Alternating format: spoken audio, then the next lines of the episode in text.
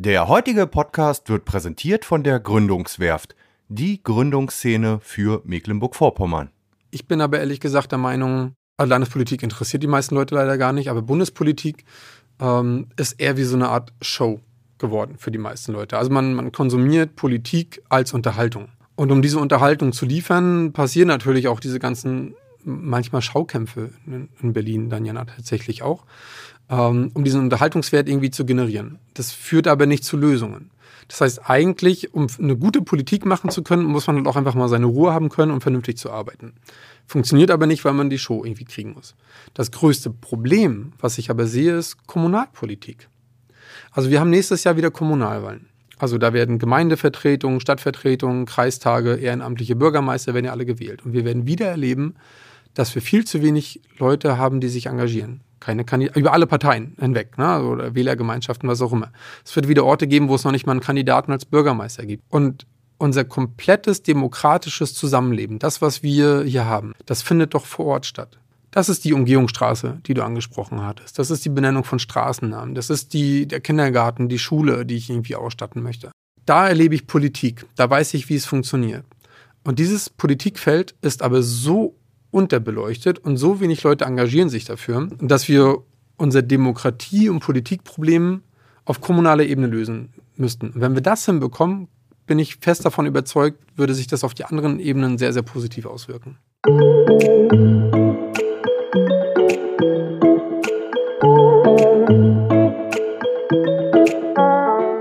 Wie können wir Mecklenburg-Vorpommern gemeinsam gestalten?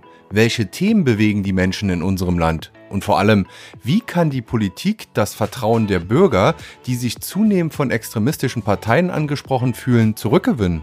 Diese Fragen versucht David Wulff tagtäglich zu beantworten. Der FDP-Politiker und Landtagsabgeordnete engagiert sich seit mehr als 20 Jahren in der Kommunal- und Landespolitik und hofft auf mehr politisches Engagement vor unserer eigenen Haustür, in den Städten, Kreisen und Gemeinden.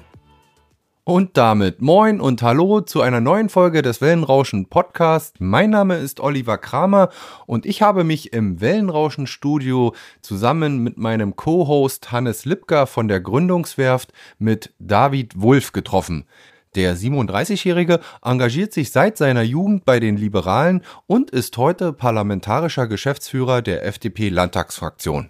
Im Wellenrauschen Podcast Nummer 87 spricht der gebürtige Lübser über seine ersten Erfahrungen als Schülersprecher, später als Mitglied des Studierendenparlaments der Universität Greifswald und schließlich über seine politische Arbeit im Kreistag Vorpommern-Greifswald sowie im Landtag von MV. Dabei gibt der FDP-Politiker ungeschminkte Einblicke in den Alltag eines Politikers. Er erklärt anhand des Streits um das geplante LNG-Terminal auf Rügen, wie Parteien Themen setzen, um Kompromisse ringen und die Ergebnisse schließlich öffentlich präsentieren. Im zweiten Teil sprechen wir über die Start-up-Landschaft in MV. Dabei erzählt David von der Gründung seines Softwareunternehmens, klärt über Förder- und Finanzierungsmöglichkeiten für Gründer auf und verrät, welche Chancen Mecklenburg-Vorpommern als Vorreiter für grüne Technologien wie Wasserstoff hat. Also, jetzt gute Unterhaltung im Wellenrauschen Podcast Nummer 87 mit David Wulff.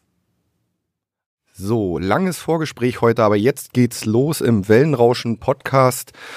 Heute mit äh, wieder einer Special-Folge der Gründungswerft. Ähm, begrüße erstmal als Gast David Wulff, ähm, FDP-Politiker, FDP Unternehmer, parlamentarischer Geschäftsführer der FDP-Landtagsfraktion in Mecklenburg-Vorpommern. Erstmal hallo David, schön, dass es geklappt hat. Moin Olli, mein Hannes, äh, vielen Dank für die Einladung. Ja, und ich begrüße natürlich Hannes Lipka, heute wieder mein Co-Host äh, von der Gründungswerft und wir werden uns heute ein bisschen aufteilen und ich hoffe, Hannes nimmt mir ein bisschen ab, weil meine Stimme ist doch arg, arg angeschlagen, wie man hört. Ähm, die Erkältung hat zugeschlagen, aber wir schaffen das gemeinsam und kriegen heute wieder hier eine, eine hoffentlich tolle Aufnahme hin.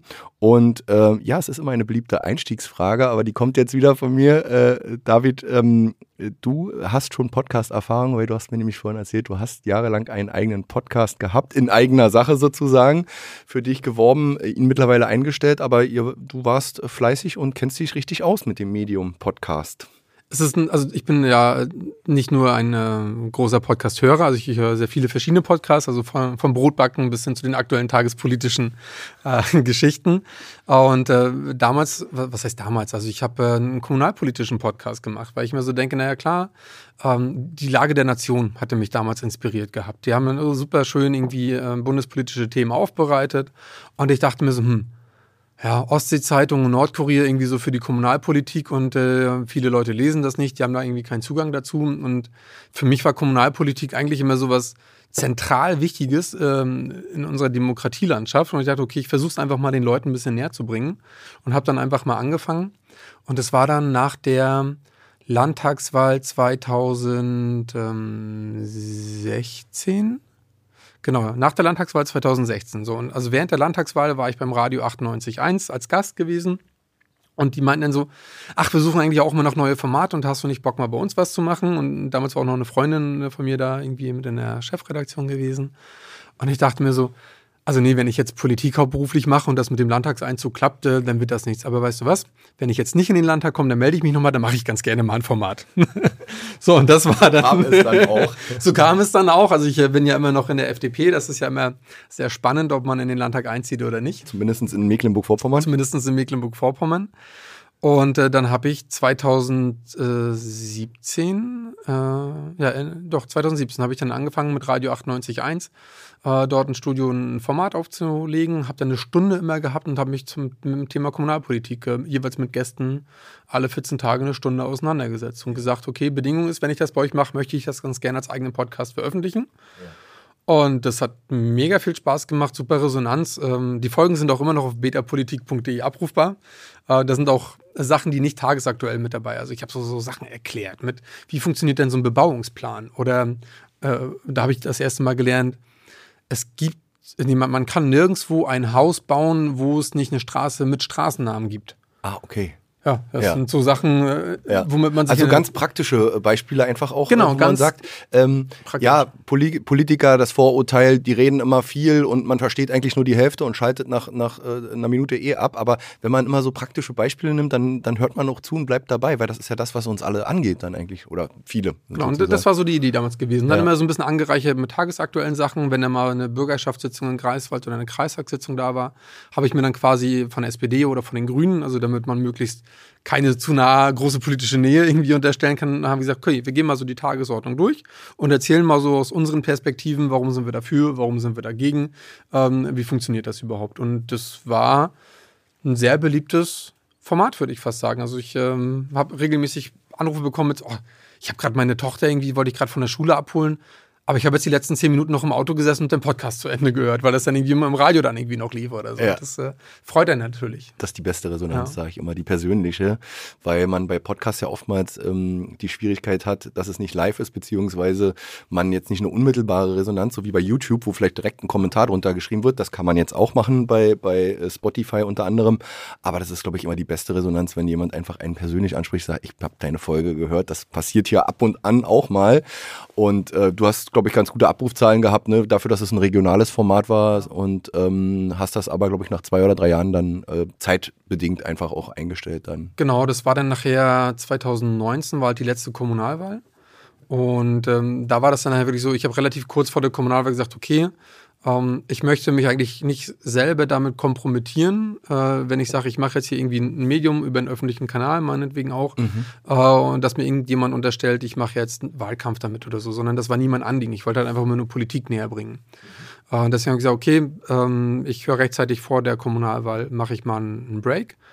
Äh, wollte eigentlich nur für ein halbes Jahr aussetzen, aber nach der Kommunalwahl, dann war ich auch wieder im Kreistag und dann wurde ich da Fraktionsvorsitzender und wieder mehr Verantwortung. Dann war das wieder mehr Verantwortung ja. und äh, dann dachte ich so, okay, ich äh, muss das leider einstellen. Das war sehr schade. Also ich hatte auch einmal eine Begebenheit, ähm, also bei mir im Haus, wo ich wohne, wir haben da irgendwie einen Reinigungsdienst und dann bin ich irgendwann morgens irgendwie die Treppe runter zur Arbeit und äh, dann, dann war da jemand von der Reinigungsdienst, Sie sind doch Herr Wulff, oder? Ich so, hm, ja.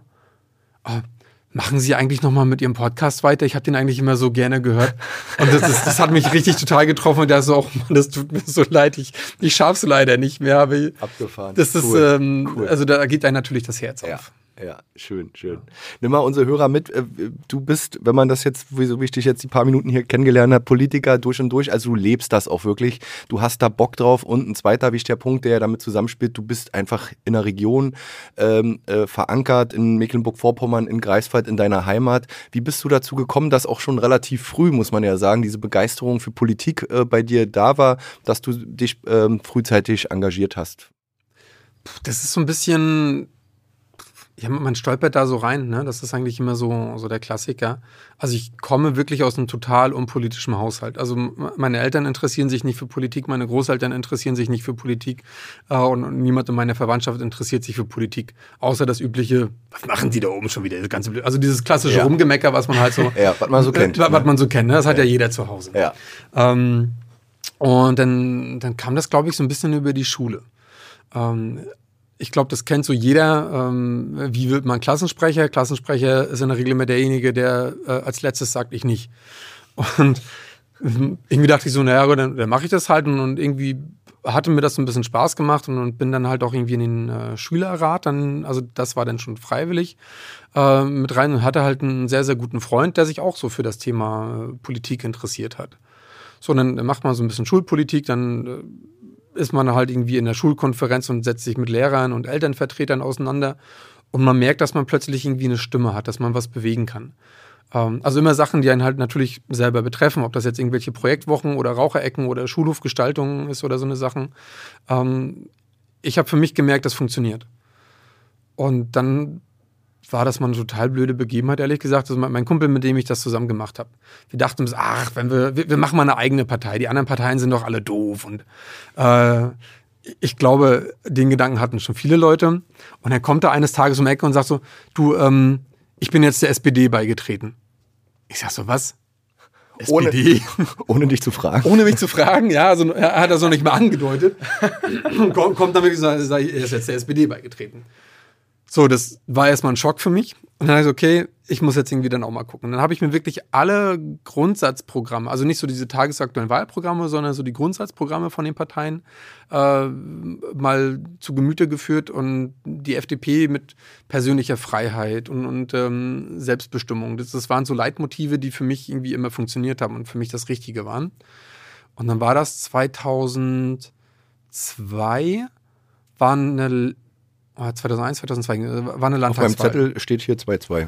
Ja, ich, ich glaube, 2002 war die Landtagswahl ja. äh, hm. gewesen. Und da fand ich, hatten irgendwie die, hatte die FDP bzw. die Jungliberalen damals irgendwie total coole Plakatmotive gehabt, die mich ein bisschen äh, mitgenommen haben. Und dann war das halt aus einem Jahrgang über mir. Das war halt der Sohn von dem FDP-Kreischef damals. So, und irgendwie hatte der so Kontakt und der meinte so, du, ne, du interessierst dich doch irgendwie dafür und die jungen Liberalen wollen sich jetzt irgendwie nächste Woche ein Parchim neu gründen. Also ich komme so aus dem mecklenburgischen Teil ursprünglich so. Ah, okay. Mhm. Also ich habe in Lübs habe ich Abitur gemacht, das war damals Landkreis Parchim. Ja.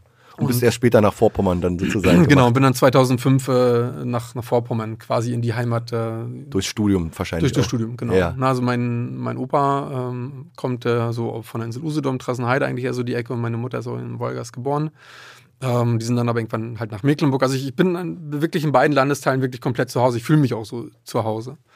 Uh, so, aber damals war ich dann halt irgendwie da und dann meinte, komm, die jungen Liberalen gründen sich und gehen wir doch mal, kannst, wenn du Lust hast, geh doch mal hin. So, und äh, irgendwie waren das gar nicht so viele Leute und irgendwie war ich dann Schatzmeister. Und, äh, das ging auch schon. Ach, du bist gerade hier, äh, mach mal bitte. Ja. Also so, es ist, es klingt total bescheuert, ne? aber das ist wirklich so. Gerade auf den Ebenen, man kommt irgendwie zusammen, du bist da irgendwie mit sechs, sieben, acht Leuten, du willst einen Vorstand besetzen und du hast acht, neun Plätze. So.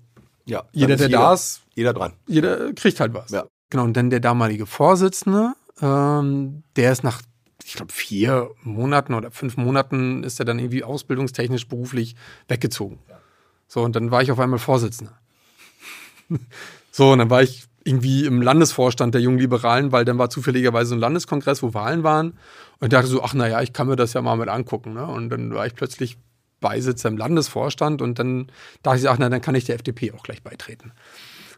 Und jetzt Oder bin ich 20 Jahre Mitglied in der FDP. Jubiläum dieses ja, Jahr? dieses Jahr 20-jähriges Jubiläum. Ja, da, da können wir noch ja. So, so läuft das halt. Ne? Also ist krass. In der Politik ist, also gerade so auf den Ebenen, wer anwesend ist, äh, ist schlecht mit dran. Du bist hier, bleib, kannst gleich. Ja, ja. Was, was willst du gerne machen? So, und wenn man sich da nicht komplett nass anstellt, dann. Ja. geht es halt eigentlich immer nur in eine Richtung. War damals schon für dich dieses Verständnis, weil du sagtest, ähm, du konntest in der Schule oder am Schülerrat was bewegen. War das dann auch schon bei den jungen Liberalen, beziehungsweise dann, wo man ja dann wirklich so mit am politischen Tisch erstmals so mit saß, ähm, schon im Kopf so drin, ähm, ich mache das, um was bewegen zu können? Oder kam das erst sozusagen, wenn man dann auch äh, älter wird und wirklich merkt, ähm, oh, äh, ich entscheide vielleicht, wo die nächste Umgehungsstraße gebaut wird, wenn man dann im Kreistag sitzt ähm, oder im Gemeinderat im besten Fall. Ähm, äh, dass, dass dieses Verständnis, ähm, da hat sich das erst so über die Jahre so sozusagen, weil man wird ja älter und ja. Äh, äh, vielleicht ist man am Anfang auch noch ein bisschen, ich sag's mal so, naiv äh, geht man daran als junger Mensch oder man ist vielleicht auch noch sehr Feuer und Flamme für eine bestimmte Sache, ne? Also sagt mit, mit Anfang 20 so, ich, ich bewege die Welt, ich reiß die Welt ein, ja. Ähm, wie war denn das bei dir gewesen? Na, ich bin ja mit 16 eingetreten. und ähm, also das äh, natürlich hatte ich die Idee, ich will die, die Welt aus den Angeln heben und äh, richtig was, was reißen und habe dann aber auch sehr schnell gemerkt, dass ich gar keine Ahnung habe, wie es funktioniert. Ja. ähm, habe mich aber reingehängt. Also das ist so, man, also in der BWL äh, später, also ich habe ja dann Kreis BWL studiert, äh, war das dann so dieses äh, Training on the Job. Na, also man, man, ist halt irgendwie drin und man, man lernt halt so dabei, aber bei den Jungliberalen hatte ich halt immer die Möglichkeit gehabt, durch das hieß dann so politisch-programmatische Wochenenden oder so eine, so eine Späße, äh, habe ich sehr viel gelernt. Also man hat schon sich Mühe gegeben, ähm, einen auszubilden, zu sagen, okay, wie funktioniert, was ist eine Satzung, wie, wie funktionieren so politische Laufwege, was ist ein Antrag, äh, was, was bewirkt sowas überhaupt? Und was sind so die formalen und vielleicht auch die non-formalen Wege. Und diesen Unterschied zwischen formellen Wegen und informeller Politik, das ist, glaube ich, der ganz, ganz große Kniff in diesem Geschäft. Ähm, das habe ich zum Anfang natürlich nicht gewusst, äh, aber das, das hat man dann so gelernt im, im Laufe der Zeit. Und ähm, wenn man das nachher so drauf hat, dann fängt es an auch Spaß zu machen, weil man weiß, wie es funktioniert wie die Mechanismen dahinter ja, ja. Äh, ticken. Das bedeutet, es gilt natürlich immer einen formellen Weg einzuhalten. Das ist ja auch gewisse gesetzmäßig unterlegt. Und dann gibt es den informellen Weg, dass ich vielleicht mit dem X oder Y über bestimmte Dinge, einfach politische Dinge, um auch, und so läuft es ja im Großen dann wahrscheinlich auch, Dinge durchzusetzen. Genau. Und das ist so dieses Spielchen, was dann im Laufe, was heißt Spielchen? Also man, man muss ja mal sagen, also Parteien und Politik, das ist etwas, was für unsere Demokratie unerlässlich ist. Ähm, und es ist schade, dass sich viele Bürger nicht so sehr damit beschäftigen, weil Parteien an sich sind ja eigentlich nur für das Thema Willensbildung und die Herausbildung von Kandidaten zuständig, werden nachher die ganzen anderen Entscheidungen dann in den gewählten Gremien, also äh, Stadtvertretung, Kreistag, Landtag, Bundestag. Dann eigentlich passiert. Passieren, ja. ne? Aber mhm. dieses Ganze im Vorfeld, da geht, da ist es ja dieses Diskutieren und man guckt irgendwie mal nach, nach Lösungen ringen. Ähm, und da passiert schon ganz, ganz viel. Aber wenn man nicht in der Lage ist, die formellen Wege einzuhalten, dann hat man eigentlich schon verloren. Wenn man aber nur den formellen Weg geht, ähm, findet man keine Mehrheiten. Kommst nicht weiter. Ja. Mhm. So eine Demokratie heißt, man muss irgendwie für seine Ideen werben, man muss Mehrheiten finden. Ähm, und dann sind wir auch noch eine Wahldemokratie. Das heißt, man braucht eine gewisse Öffentlichkeit für seine Ideen. Sonst gewinnt man keine Wahlen. Sonst gewinnt man keine Wahlen. Damit hat man keine Mehrheiten ja. und kann wiederum nichts bewegen oder weniger bewegen. Ja, ja. So, und das ist ist alles so leicht dahingesagt. Und wenn man das jetzt vielleicht so hört, denkt man so, ja, na klar, völlig logisch. Aber wenn du mit 16 anfängst und denkst so, ich mach das schon, ja, ähm, genau. dann, dann kommst du sehr schnell an deine Grenzen. Ähm, nun sind wir ja hier, wie gesagt, in der MV und wissen ja, dass die Liberalen in der MV, ähm, hätte bald gesagt, traditionell, aber schon seit einigen Jahren auch einen schweren Stand haben. Ähm, wie, wie, wie siehst du es ähm, mittlerweile? Klar, du bist jetzt auch schon ähm, eine Weile dabei und auch ähm, Landtagsabgeordneter. Ähm, in, ja, wie, wie schwierig ist es in der Opposition oder auch generell ähm, in den einzelnen Gräben dann auf kommunaler Ebene ähm, Dinge dann auch anzuschieben und zu bewegen. Es reicht ja mitunter vielleicht nicht immer nur zu sagen, ja, das geht so nicht, das, das prangern wir an, das müsst ihr anders machen, die typische Oppositionsarbeit, sondern man will ja eigentlich auch gestalten. Ist man da immer im Prinzip in diesem Dilemma irgendwo? Absolut. Ja. Ähm, kann ich vielleicht nochmal kurz den, den ähm, Tick ausholen? Also ich bin ja dann ähm, 2011 hatte ich ja dann mein erstes Kreistagsmandat im Landkreis Vorpommern-Greifswald. So 2011, das muss ich überlegen, da war ich dann so Anfang 20. Und ich glaube, ich war ein sehr unangenehm Kommunalpolitiker zu der Zeit. Also es waren, waren wirklich Leute, die, die, die mochten mich nicht, weil ich war, ich war vorlaut, ich war fordernd. Ich habe gesagt, das, was ihr macht, ist alles scheiße. Jung und wild, so soll es sein. Ja, ja, ja. Und ihr reitet uns ja alle in den Abgrund und mit, mit dieser Finanzpolitik, also da werden meine Kinder noch nicht mal aus diesem Schuldenberg rauswachsen. Das ist natürlich, das, das war meine absolute Überzeugung.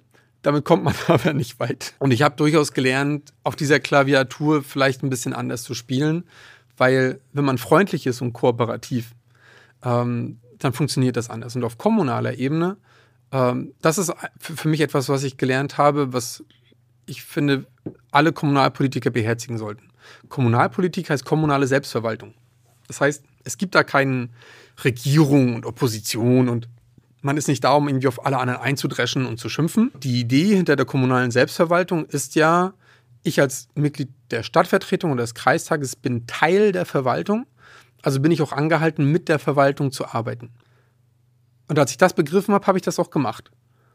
Und plötzlich standen die Türen alle ganz anders offen. Also dann ist man halt auch mal mit Amtsleitern und Abteilungsleitern mit dabei. Und die erzählen dann auch die Hintergründe, warum ist irgendwas wie und warum ist das anders. Und äh, dann hören die auch auf einen und sagen, naja, ich habe jetzt hier folgende Ideen, können wir das nicht so oder so machen?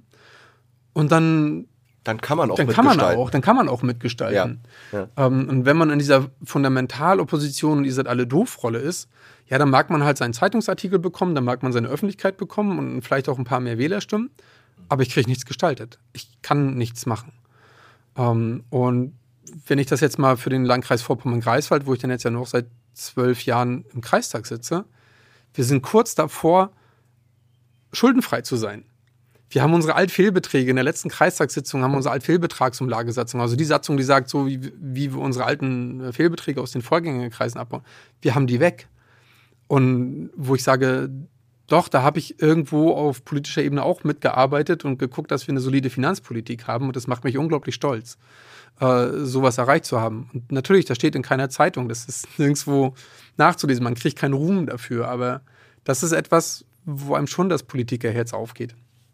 Und das vielleicht jetzt in die Ebene der Landespolitik äh, zu schlagen, es sind ja alles Profis da. Also fast alles. Nicht, sind nicht alle Profis, aber ich sag mal, die Leute, die. Manche andere wachsen noch hinein. Manche wachsen noch hinein, aber ja. gehen wir mal davon aus, das sind alles Profis. Das heißt, die wissen genau, wie das halt läuft.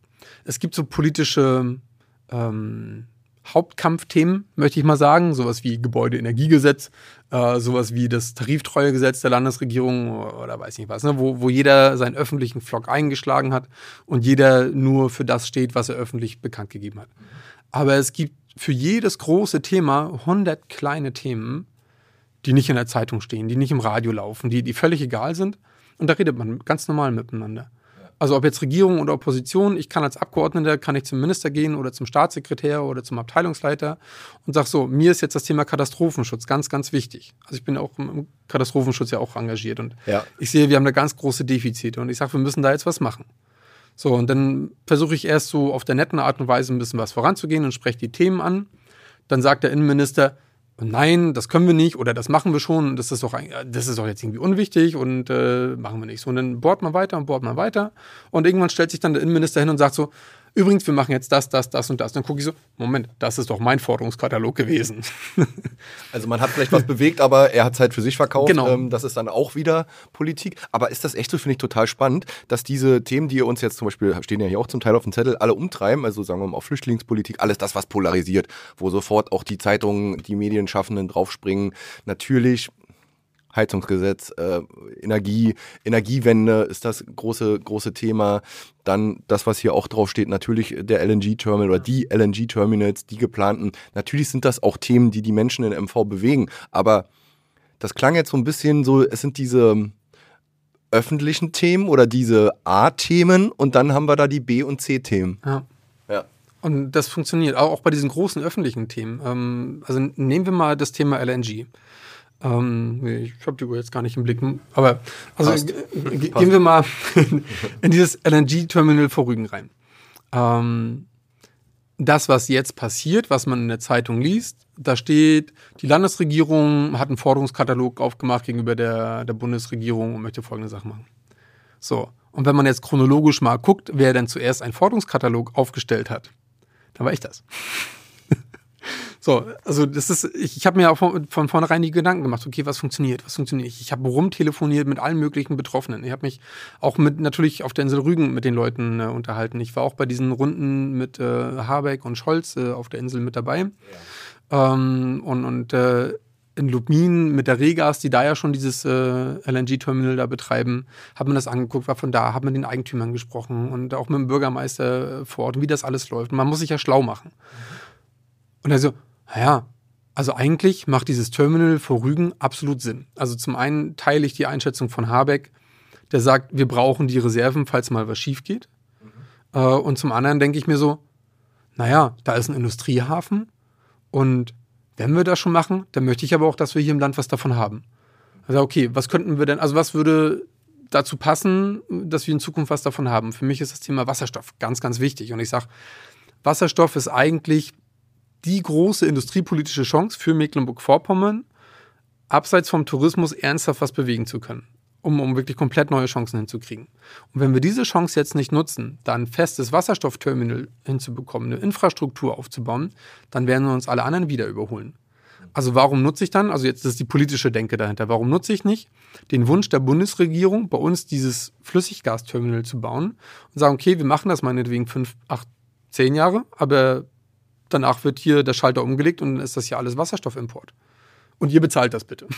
Ja, und auch, auch noch ein paar andere Gegenleistungen. Das habe ich natürlich auch aus dem Zeitungsartikel äh, mir, mir schon rausgesucht. Aber das ist dann eben auch wieder Politik des Verhandelns, zu sagen, okay, das Ding kommt, das muss jetzt halt für einen hoffentlich, sage ich jetzt auch mal dazu, begrenzten Zeitraum sein einfach um auch diese Energiewende hinzukriegen, um, um, um diese Engpässe, die ja nun mal da durchs fehlende Gas bestehen, irgendwie zu kompensieren. Aber dann bitte Energiewende, Wasserstoff für Rügen, Ausgleichsmaßnahmen, ähm, eine Ortsumgehung, das sind, waren ja jetzt nur mal Vorschläge von dir. Das ist ja Lärmschutzmaßnahmen, ähm, Thema Munitionsbergung, stand irgendwie auch drin, kurz bevor dann tatsächlich dieser ähm, äh, äh, Kongress in Wismar war zur Munitionsbergung in der Ostsee, äh, wo, naja, zumindest sich die Anrainerstaaten darauf mal verständigt haben, dass was passieren soll. Ob es dann passiert, werden wir sehen. Ähm, also ähm, auch da wieder verhandeln und ähm, die Best das Beste herausholen. Ja, das also am Ende ist es ja wirklich so. Also man kann jetzt sagen, die Bundesregierung macht das halt einfach, man kann sich auf die Hinterbeine stellen und es kommt und wir haben nichts davon. Oder wir versuchen das irgendwie proaktiv anzugehen und machen eine gute Lösung draus. Und ich für mich beanspruche zumindest immer, ich, ich, möchte eigentlich einer von diesen pragmatischen Politikern sein. Also ich, ich, möchte keiner von den Fundis sein, der sagt, so und nicht anders, äh, weil ich glaube, so kommt man halt nicht weiter. So, und das Forderungspapier, was ich da dann zusammengestellt habe, ähm, das habe ich natürlich auch aus den Gesprächen heraus entwickelt. Habe das bei mir in der Partei auch abgestimmt, ne? also dass man da natürlich auch einen, einen Rückhalt für hat.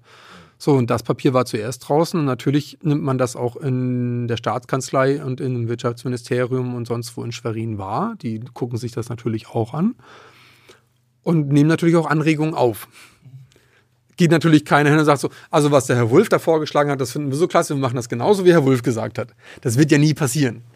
Ist klar. So läuft dann auch Politik des Verkaufens. Aber äh, wichtig ist ja seine ähm, Vorstellung, die man hat, dann einzubringen. Und wenn sie dann am Ende auch umgesetzt werden und auch wirklich äh, die Insel was davon hat, ist es doch super. Genau. Und ähm, dann vielleicht noch eine letzte Frage zu diesem ganzen Politi politischen Thema, würde mich wirklich interessieren, weil wir natürlich auch, nicht nur, aber auch in der MV, ja, mit, mit, mit ähm, extremistischen Tendenzen, äh, mit, mit, mit vielen Polarisierungen zu tun haben und mit einer gewissen Politikverdrossenheit. Man sieht es häufig auch erst an den Wahlergebnissen. Was glaubst du, was ihr, ihr die Politik tun kann, äh, einfach auch äh, mittel- langfristig, dass, dass ja wieder mehr Interesse für Politik auch bei jungen Menschen, weil ich glaube, wir leben in einer viel politischeren Zeit als zum Beispiel, wo ich groß geworden bin. Ähm, ich bin ja nun auch so ein typisches Kind der 90er Jahre nach, nach der Wende, also ich war zu zur Wende war ich zehn und ich habe die 90er Jahre als total befreiend empfunden. Also es gab, natürlich gab es auch Probleme auf der Welt, aber man hat es nicht so empfunden, zumindest in seinem mitteleuropäischen Raum. Und äh, ich finde aber in den letzten Jahren, äh, wenn ich jetzt in dem Alter wäre, 16, 17, 18 jetzt zur Zeit, es ist extrem politisch, es sind extrem politische Zeiten. Äh, was eben auch mit dem Ukraine-Konflikt nicht nur, wir haben einen Krieg in Europa zusammenhängt, äh, mit der Energiewende etc. pp. Ähm, Siehst du das auch so und äh, ja, was muss die Politik tun, damit auch ähm, wieder mehr, mehr Interesse für Politik äh, entsteht? Oder entsteht die vielleicht gerade? Naja, es ist, äh, also, es gibt also ein weiße, weites Feld. Mögest du in spannenden Zeiten leben? Ja. Äh, ich, ich denke, wir leben wirklich in krass spannenden Zeiten. Also, das, was momentan abgeht, also eine Krise folgt auf die nächste. Ähm, wir haben international Umwälzungen, die es dann wahrscheinlich auch seit 1990 in der Art nicht gegeben hat. Mhm. Ähm, und wir werden diese Auswirkungen alle bei uns spüren. Dann, dann haben wir das ganze Thema Klimawandel, was natürlich reingeht bis in jeden Privathaushalt. Also nochmal das Gebäudeenergiegesetz, ne? das ist ja irgendwie ein Teil. Oder verbieten wir jetzt alle Verbrennermotoren? Äh, ab ne, 2035 äh, gibt es halt keine Neuzulassung mehr äh, mit, mit Verbrennungsmotoren die nicht mit synthetischen Kraftstoffen betrieben werden. Ne? Also, also diese sogenannten E-Fuels, um ja, das noch genau. mal mit ja. einzuwerfen. Und das, das betrifft uns irgendwie alle. Und ähm, ich denke, man, äh, weiß nicht, ich bin ja ein bisschen befangen. Also ich würde sagen, jeder sollte sich politisch engagieren. Ähm, man hat aber einen gewissen Frust auf die Parteien. Ähm, was sich auch bei den Wahlergebnissen und, und äh, Umfragewerten für die AfD hier und da mal äh, widerspiegelt weil unser politisches System kompliziert aufgebaut ist. Also ich habe es ja eingangs erwähnt, die, die Aufgabe der Partei ist eine völlig andere als Parlament oder Regierung. Und in der Regel wissen die Leute gar nicht. Ähm, das wird gar nicht so wahrgenommen. Wo, wo die Unterschiede sind. Ja. Das heißt also, dass ich jetzt als Oppositionsfraktion im Bundestag oder im Landtag auch verfassungsmäßig eine völlig andere Aufgabe habe, als wenn ich jetzt zum Beispiel eine regierungstragende Fraktion bin und dass die Regierung, also die Minister im Wesentlichen nochmal eine völlig andere Aufgabe haben, ähm, das differenziert keiner. Das ist, finde ich, ist problematisch, es ist aber auch kompliziert. Ähm, und das führt zu einem gewissen Frust, weil ich als Partei artikuliere ich natürlich meine Interessen. So, und dann bin ich aber als Fraktion in der Opposition in einem Parlament und dann heißt es, warum meckern denn die die ganze Zeit da nur?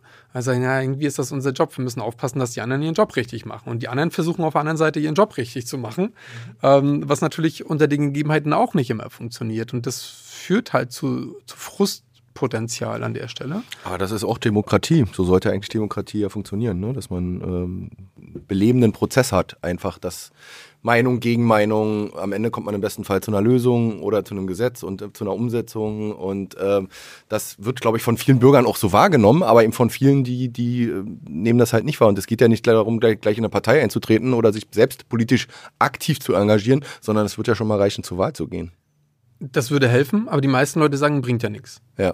So. Äh, oder das, was da im Angebot ist, gefällt mir nicht. Oder ähm, also Politik ist ja auch extrem frustrierend also ich sag mal, wir, wir, haben das ja als FDP 2013 auch äh, mal knallhart erlebt. Davor eines der besten Wahlergebnisse aller Zeiten. Riesen Steuersenkungswahlkampf, passiert ist am Ende nichts. Wir haben die Quittung dafür gekriegt, sind aus dem Bundestag geflogen. Aber die Enttäuschung bei den Wählern muss man an der Stelle ja auch irgendwie anerkennen. Die sagen so, ich bin zur Wahl gegangen, ich habe da mein Kreuz gemacht und was haben die von dem, was sie vorher versprochen haben, umgesetzt? Nichts. So, das ist ein Problem. Und wenn ich mich selber in der Politik engagiere, ähm, ich habe das jetzt vielleicht so ein bisschen flapsig äh, erzählt, wo ich sage, na, ich habe hier und da mal ein paar Ideen und freue mich am Ende, wenn es irgendwie aufgreift und umsetzt. Aber das ist natürlich auch extrem frustrierend, weil ich beschäftige mich ja den ganzen Tag nur mit Leuten, die tendenziell eine andere Meinung haben als ich. Und wenn ich dann mal eine gute Idee habe und die die Idee auch gut finden oder vielleicht sogar selber auf die Idee gekommen sind, dann bekomme ich niemals eine Anerkennung dafür. Das ist frustrierend. Und wenn ich das irgendwie auf Parteiebene mache oder kommunal, dann macht man sich halt irgendwie tolle Gedanken und, und, versucht vielleicht mal ein Papier zusammenzustellen. Und dann geht das irgendwie so in diesem Apparat seinen Weg. Und am Ende, wenn ich Glück habe, steht in einem großen Papier ein Satz von dem, den ich mal reingebracht habe. Meistens aber gar nicht. Also irgendwie anders formuliert und verklausuliert, aber das, das frustriert natürlich. Verstehe. Aber das ist irgendwie das ist dann, Demokratie. Ja. Oppositionsarbeit und äh, überhaupt äh, politische, po politische Arbeit, politische ja. Arbeit äh, tag, tagtäglich. Und ähm, ja, vielleicht muss man Politik wieder, das ist immer so einfach gesagt jetzt von mir, äh, als, als Politikleihe spannender gestalten, offener gestalten, die Bürger mehr mitnehmen, keine Ahnung, aber es passiert ja auch schon in vielen Foren. Weil da kann man ja, glaube ich, vortrefflich drüber streiten, welchen Weg man da irgendwie gehen sollte. Ich bin aber ehrlich gesagt der Meinung, ähm, also Bundespol äh, Landespolitik interessiert die meisten Leute leider gar nicht, aber Bundespolitik ähm, ist eher wie so eine Art Show geworden für die meisten Leute. Also man, man konsumiert Politik als Unterhaltung. Und um diese Unterhaltung zu liefern, passieren natürlich auch diese ganzen manchmal Schaukämpfe in, Berlin dann ja tatsächlich auch, ähm, um diesen Unterhaltungswert irgendwie zu generieren. Das führt aber nicht zu Lösungen. Das heißt, eigentlich, um eine gute Politik machen zu können, muss man halt auch einfach mal seine Ruhe haben können, um vernünftig zu arbeiten. Funktioniert aber nicht, weil man die Show irgendwie kriegen muss. Das größte Problem, was ich aber sehe, ist Kommunalpolitik. Also wir haben nächstes Jahr wieder Kommunalwahlen. Also da werden Gemeindevertretungen, Stadtvertretungen, Kreistage, ehrenamtliche Bürgermeister werden ja alle gewählt. Und wir werden wieder erleben, dass wir viel zu wenig Leute haben, die sich engagieren. Keine Kandidaten, über alle Parteien hinweg, ne? Also, oder Wählergemeinschaften, was auch immer. Es wird wieder Orte geben, wo es noch nicht mal einen Kandidaten als Bürgermeister gibt. Es wird ähm, und unser komplettes demokratisches Zusammenleben, das, was wir hier haben, das findet doch vor Ort statt. Um Politik erlebbar zu machen, ist das Kommunalpolitik. Das ist die Umgehungsstraße, die du angesprochen hattest. Das ist die Benennung von Straßennamen. Das ist die, der Kindergarten, die Schule, die ich irgendwie ausstatten möchte. Da erlebe ich Politik. Da weiß ich, wie es funktioniert. Und dieses Politikfeld ist aber so unterbeleuchtet und so wenig Leute engagieren sich dafür, dass wir unser Demokratie- und Politikproblem auf kommunaler Ebene lösen müssten. Und wenn wir das hinbekommen, bin ich fest davon überzeugt, würde sich das auf die anderen Ebenen sehr, sehr positiv auswirken. Ja, auf jeden Fall. Ich habe auch das Gefühl irgendwie, dass da der Fokus ganz falsch gesetzt wird, weil man fängt ja ein Haus auch nicht an, am Dach zu bauen, sondern man fängt ja mit dem Fundament an. Und für mich ist Kommunalpolitik das Fundament. Ja. Aber anscheinend äh, ist der Fokus dann eher bei dieser Show, die dann oben in Berlin stattfindet. Und dann muss man sich auch nicht wundern, wenn es da heißt, die da oben oder so. Ne? Und, und häufig, finde ich, wirkt das auch immer wie so ein Konkurrenzkampf, sogar zwischen den Parteien, die regieren, wo man sich denkt, naja, ihr habt euch ja eigentlich zusammengefunden, um zusammen Deutschland voranzutreiben. Und dann, wir hatten ja äh, das erste Ostdeutsche Startup-Forum und eine Politikerin, ich weiß leider nicht mehr, wie sie heißt, sie hat auf jeden Fall auch gegründet, wurde dann auch eingeladen. Ähm, die war dann noch bei der ganzen Thematik zum Thema Heizungsgesetz von Robert Habeck. Und dann hat man ja auch so ein bisschen das Gefühl gehabt, dass dann gegenseitig wieder, dass er konkurrierend war und, und das war ja auch eine sehr emotionale Stimmung. Und dass das nicht so ein Miteinander ist, mhm. sondern eher so ein, ja, Showkampf. Ja, wobei bei dem Beispiel, da prallen wirklich unterschiedliche Vorstellungen aufeinander. Hm? Die muss man dann halt auch austragen, man muss sich am Ende trotzdem wieder vertragen können. Ja. Ähm, es sind aber nicht alle Leute sich hinterher, in der Lage, sich hinterher wieder zu vertragen. Das ist das Wahrscheinlich auch sehr viele große Egos. Ja, genau. So, und auf kommunaler Ebene ist das halt völlig anders. Also auf kommunaler Ebene spielen Parteibücher oder so eine Geschichten viel, viel kleinere Rollen. Ne, weil da sitzt man mit, meinem, mit, mit seinem Nachbar in einem Gremium. Ne? Also, oder mit den Kollegen aus dem Sportverein oder aus, äh, aus dem Karnevalsclub oder so sitzt man halt da irgendwie zusammen und versucht halt was zu bewegen. Ähm, und das ist ein völlig anderes Level auf kommunaler Ebene und da muss man sich halt hinterher nicht auf Kneipe auch wieder treffen können äh, oder beim Grillfest ähm, und miteinander reden. Und auf Bundesebene, es ist ehrlich gesagt, es ist ja manchmal auch so. Also da macht man halt diese Show und da gibt es halt persönlich Menschen, die sich mögen und dann auch mal ein bisschen was auskaspern, auf Fachebene auch irgendwie gut miteinander können. Und der Rest ist halt, ja, wie gesagt, der, man, man muss es machen, um seine eigene Position so darstellen zu können, dass man bei der nächsten Wahl natürlich die Stimmen dafür auch wieder bekommt. Weil wenn ich das nicht mache, dann habe ich politisch keine Relevanz mehr, dann habe ich nicht die Stimmen, um das, was ich machen möchte, umsetzen zu können. Und das ist ein Teufelskreis an der Stelle. Und ähm, den kriegt man schwer durchschlagen aber total interessant. Und man spricht aber ja nicht umsonst von der Basis, ne? also der Parteibasis, aber eben auch der Basis in der kommunalpolitischen Arbeit. Ähm, Leute, engagiert euch einfach wieder mehr und sei es eben im Gemeinderat. Ja, das ist ganz klein. Ich wohne auch in einem kleinen Dorf. Ich wette, ja, wenn sich da jemand melden würde, der sofort sagen, ja, jetzt ich mal Partei. Man muss ja das nicht, glaube ich, zwangsläufig sein, eine Partei oder man kann ja auch eine unabhängige Wählergemeinschaft, man kann Einzelbewerber sein. Ähm, engagiert euch da und ähm, so fängt Politik im, im Kleinen an. Ich glaube, äh, Hannes, du, wir können vielleicht super überleiten über das Thema, ähm, äh, wie, wie David äh, den, den Spagat hinbekommt zwischen Politik und und, äh, und äh, Unternehmer sein. Er ist ja auch noch Unternehmer, äh, weil ich glaube, das ist nicht ganz so einfach. Und ähm, vielleicht können wir da noch ein bisschen auch als Learnings für die Gründungswerft, ähm, kann er uns vielleicht noch ein bisschen was vermitteln. Sehr gerne. Du, wir waren ja mal bei dir eingeladen im Landtag und da hast du mal deine, deine Woche gezeigt und die war ja wirklich von morgens bis abends komplett vollgepackt und dann hattest du vorhin noch erzählt, dass du nebenbei noch ein Unternehmen am Leiten bist und das finde ich doch sehr spannend, ähm, weil ich doch einige kenne, die schon ähm, ja grundsätzlich mit einer Sache überfordert sind und du hast ja quasi zwei sehr, sehr anspruchsvolle Jobs. Wie machst du das? Naja, irgendwas leidet immer. Das, ja. äh, das muss man wirklich so ehrlich sagen. Ähm, also ich, ich bin von Herzen gerne Gründer aus, aus Leidenschaft. Mhm. Ähm, ich habe mein erstes Unternehmen oder meine erste Unternehmung habe ich ja schon zu Schulzeiten mit Schulfreunden ähm, gegründet und ähm, bin dann halt auch wieder 2005 bin ich an der Kreiswahl zum BWL-Studium gegangen und gleich im ersten Semester gab es einen total tollen ähm, Gründungswettbewerb, wo ich dann auch teilgenommen habe und den auch gewonnen habe. Ja, ich glaube, 750 Euro Preisgeld gab es damals. Das war auch total cool, hat auch mega viel Spaß gemacht und das, das war eigentlich immer so mein, meine Leidenschaft. Es hat total Spaß gemacht, Sachen aufzubauen und zu gründen. Aber 2005, 2006, äh, da gab es noch keine Gründungsszene, da gab es keine Gründungswerft, da gab es keinen, mit dem man sich austauschen konnte. Ähm, und das ist ein Problem und ähm, ich ja, von der Zeit her 16 Jahre, also mein Unternehmen, was ich jetzt ja noch habe, das habe ich jetzt auch schon seit 16 Jahren, also ist in dem Sinne kein Startup mehr. Mhm ähm, und ähm, als dann klar war, okay, für mich geht es nach Schwerin in die Politik, ähm, musste ich halt gucken, okay, wie kriegt man das organisiert? Und äh, habe dann jemanden gefunden, der für mich quasi äh, vor Ort die Stellung hält und das Geschäft am Laufen hält. Ähm, aber das ist natürlich so, wenn dann der Gründer und Geschäftsführer und der Chef dann irgendwie nicht da ist, ähm, leidet das Unternehmen natürlich auch drunter. Also zum einen hat das natürlich auch ein bisschen was mit Motivation bei den Mitarbeitern zu tun, weil, hm, okay, jetzt ist der Typ, der die ganzen letzten Jahre irgendwie immer so vorne weggegangen ist und, und äh, den Kran gezogen hat, der ist gar nicht mehr ansprechbar, der ist gar nicht mehr da oder den kriege ich irgendwie alle zwei Wochen nur mal kurz in einem Call zu hören oder einmal im Monat hockt er im Büro und macht Buchhaltung oder sowas. Ne? Und das ist dann natürlich total bescheuert für die Mitarbeiter und ich verstehe das äh, total und das, das leidet. Ähm, aber ich, ich muss sehen, wie es sich am Ende halt ausgeht. Ne? Also das, äh, irgendein Tod muss man am Ende dann leider irgendwie immer sterben. Das mhm. ist total schade. Ähm, aber irgendwann ist das mit der Politik ja auch wieder vorbei und dann, da ich ja gerne gründe, gründe ich im Zweifel nochmal neu. Woher kam das äh, mit dem Gründen bei dir? Also diese Leidenschaft, diese Passion?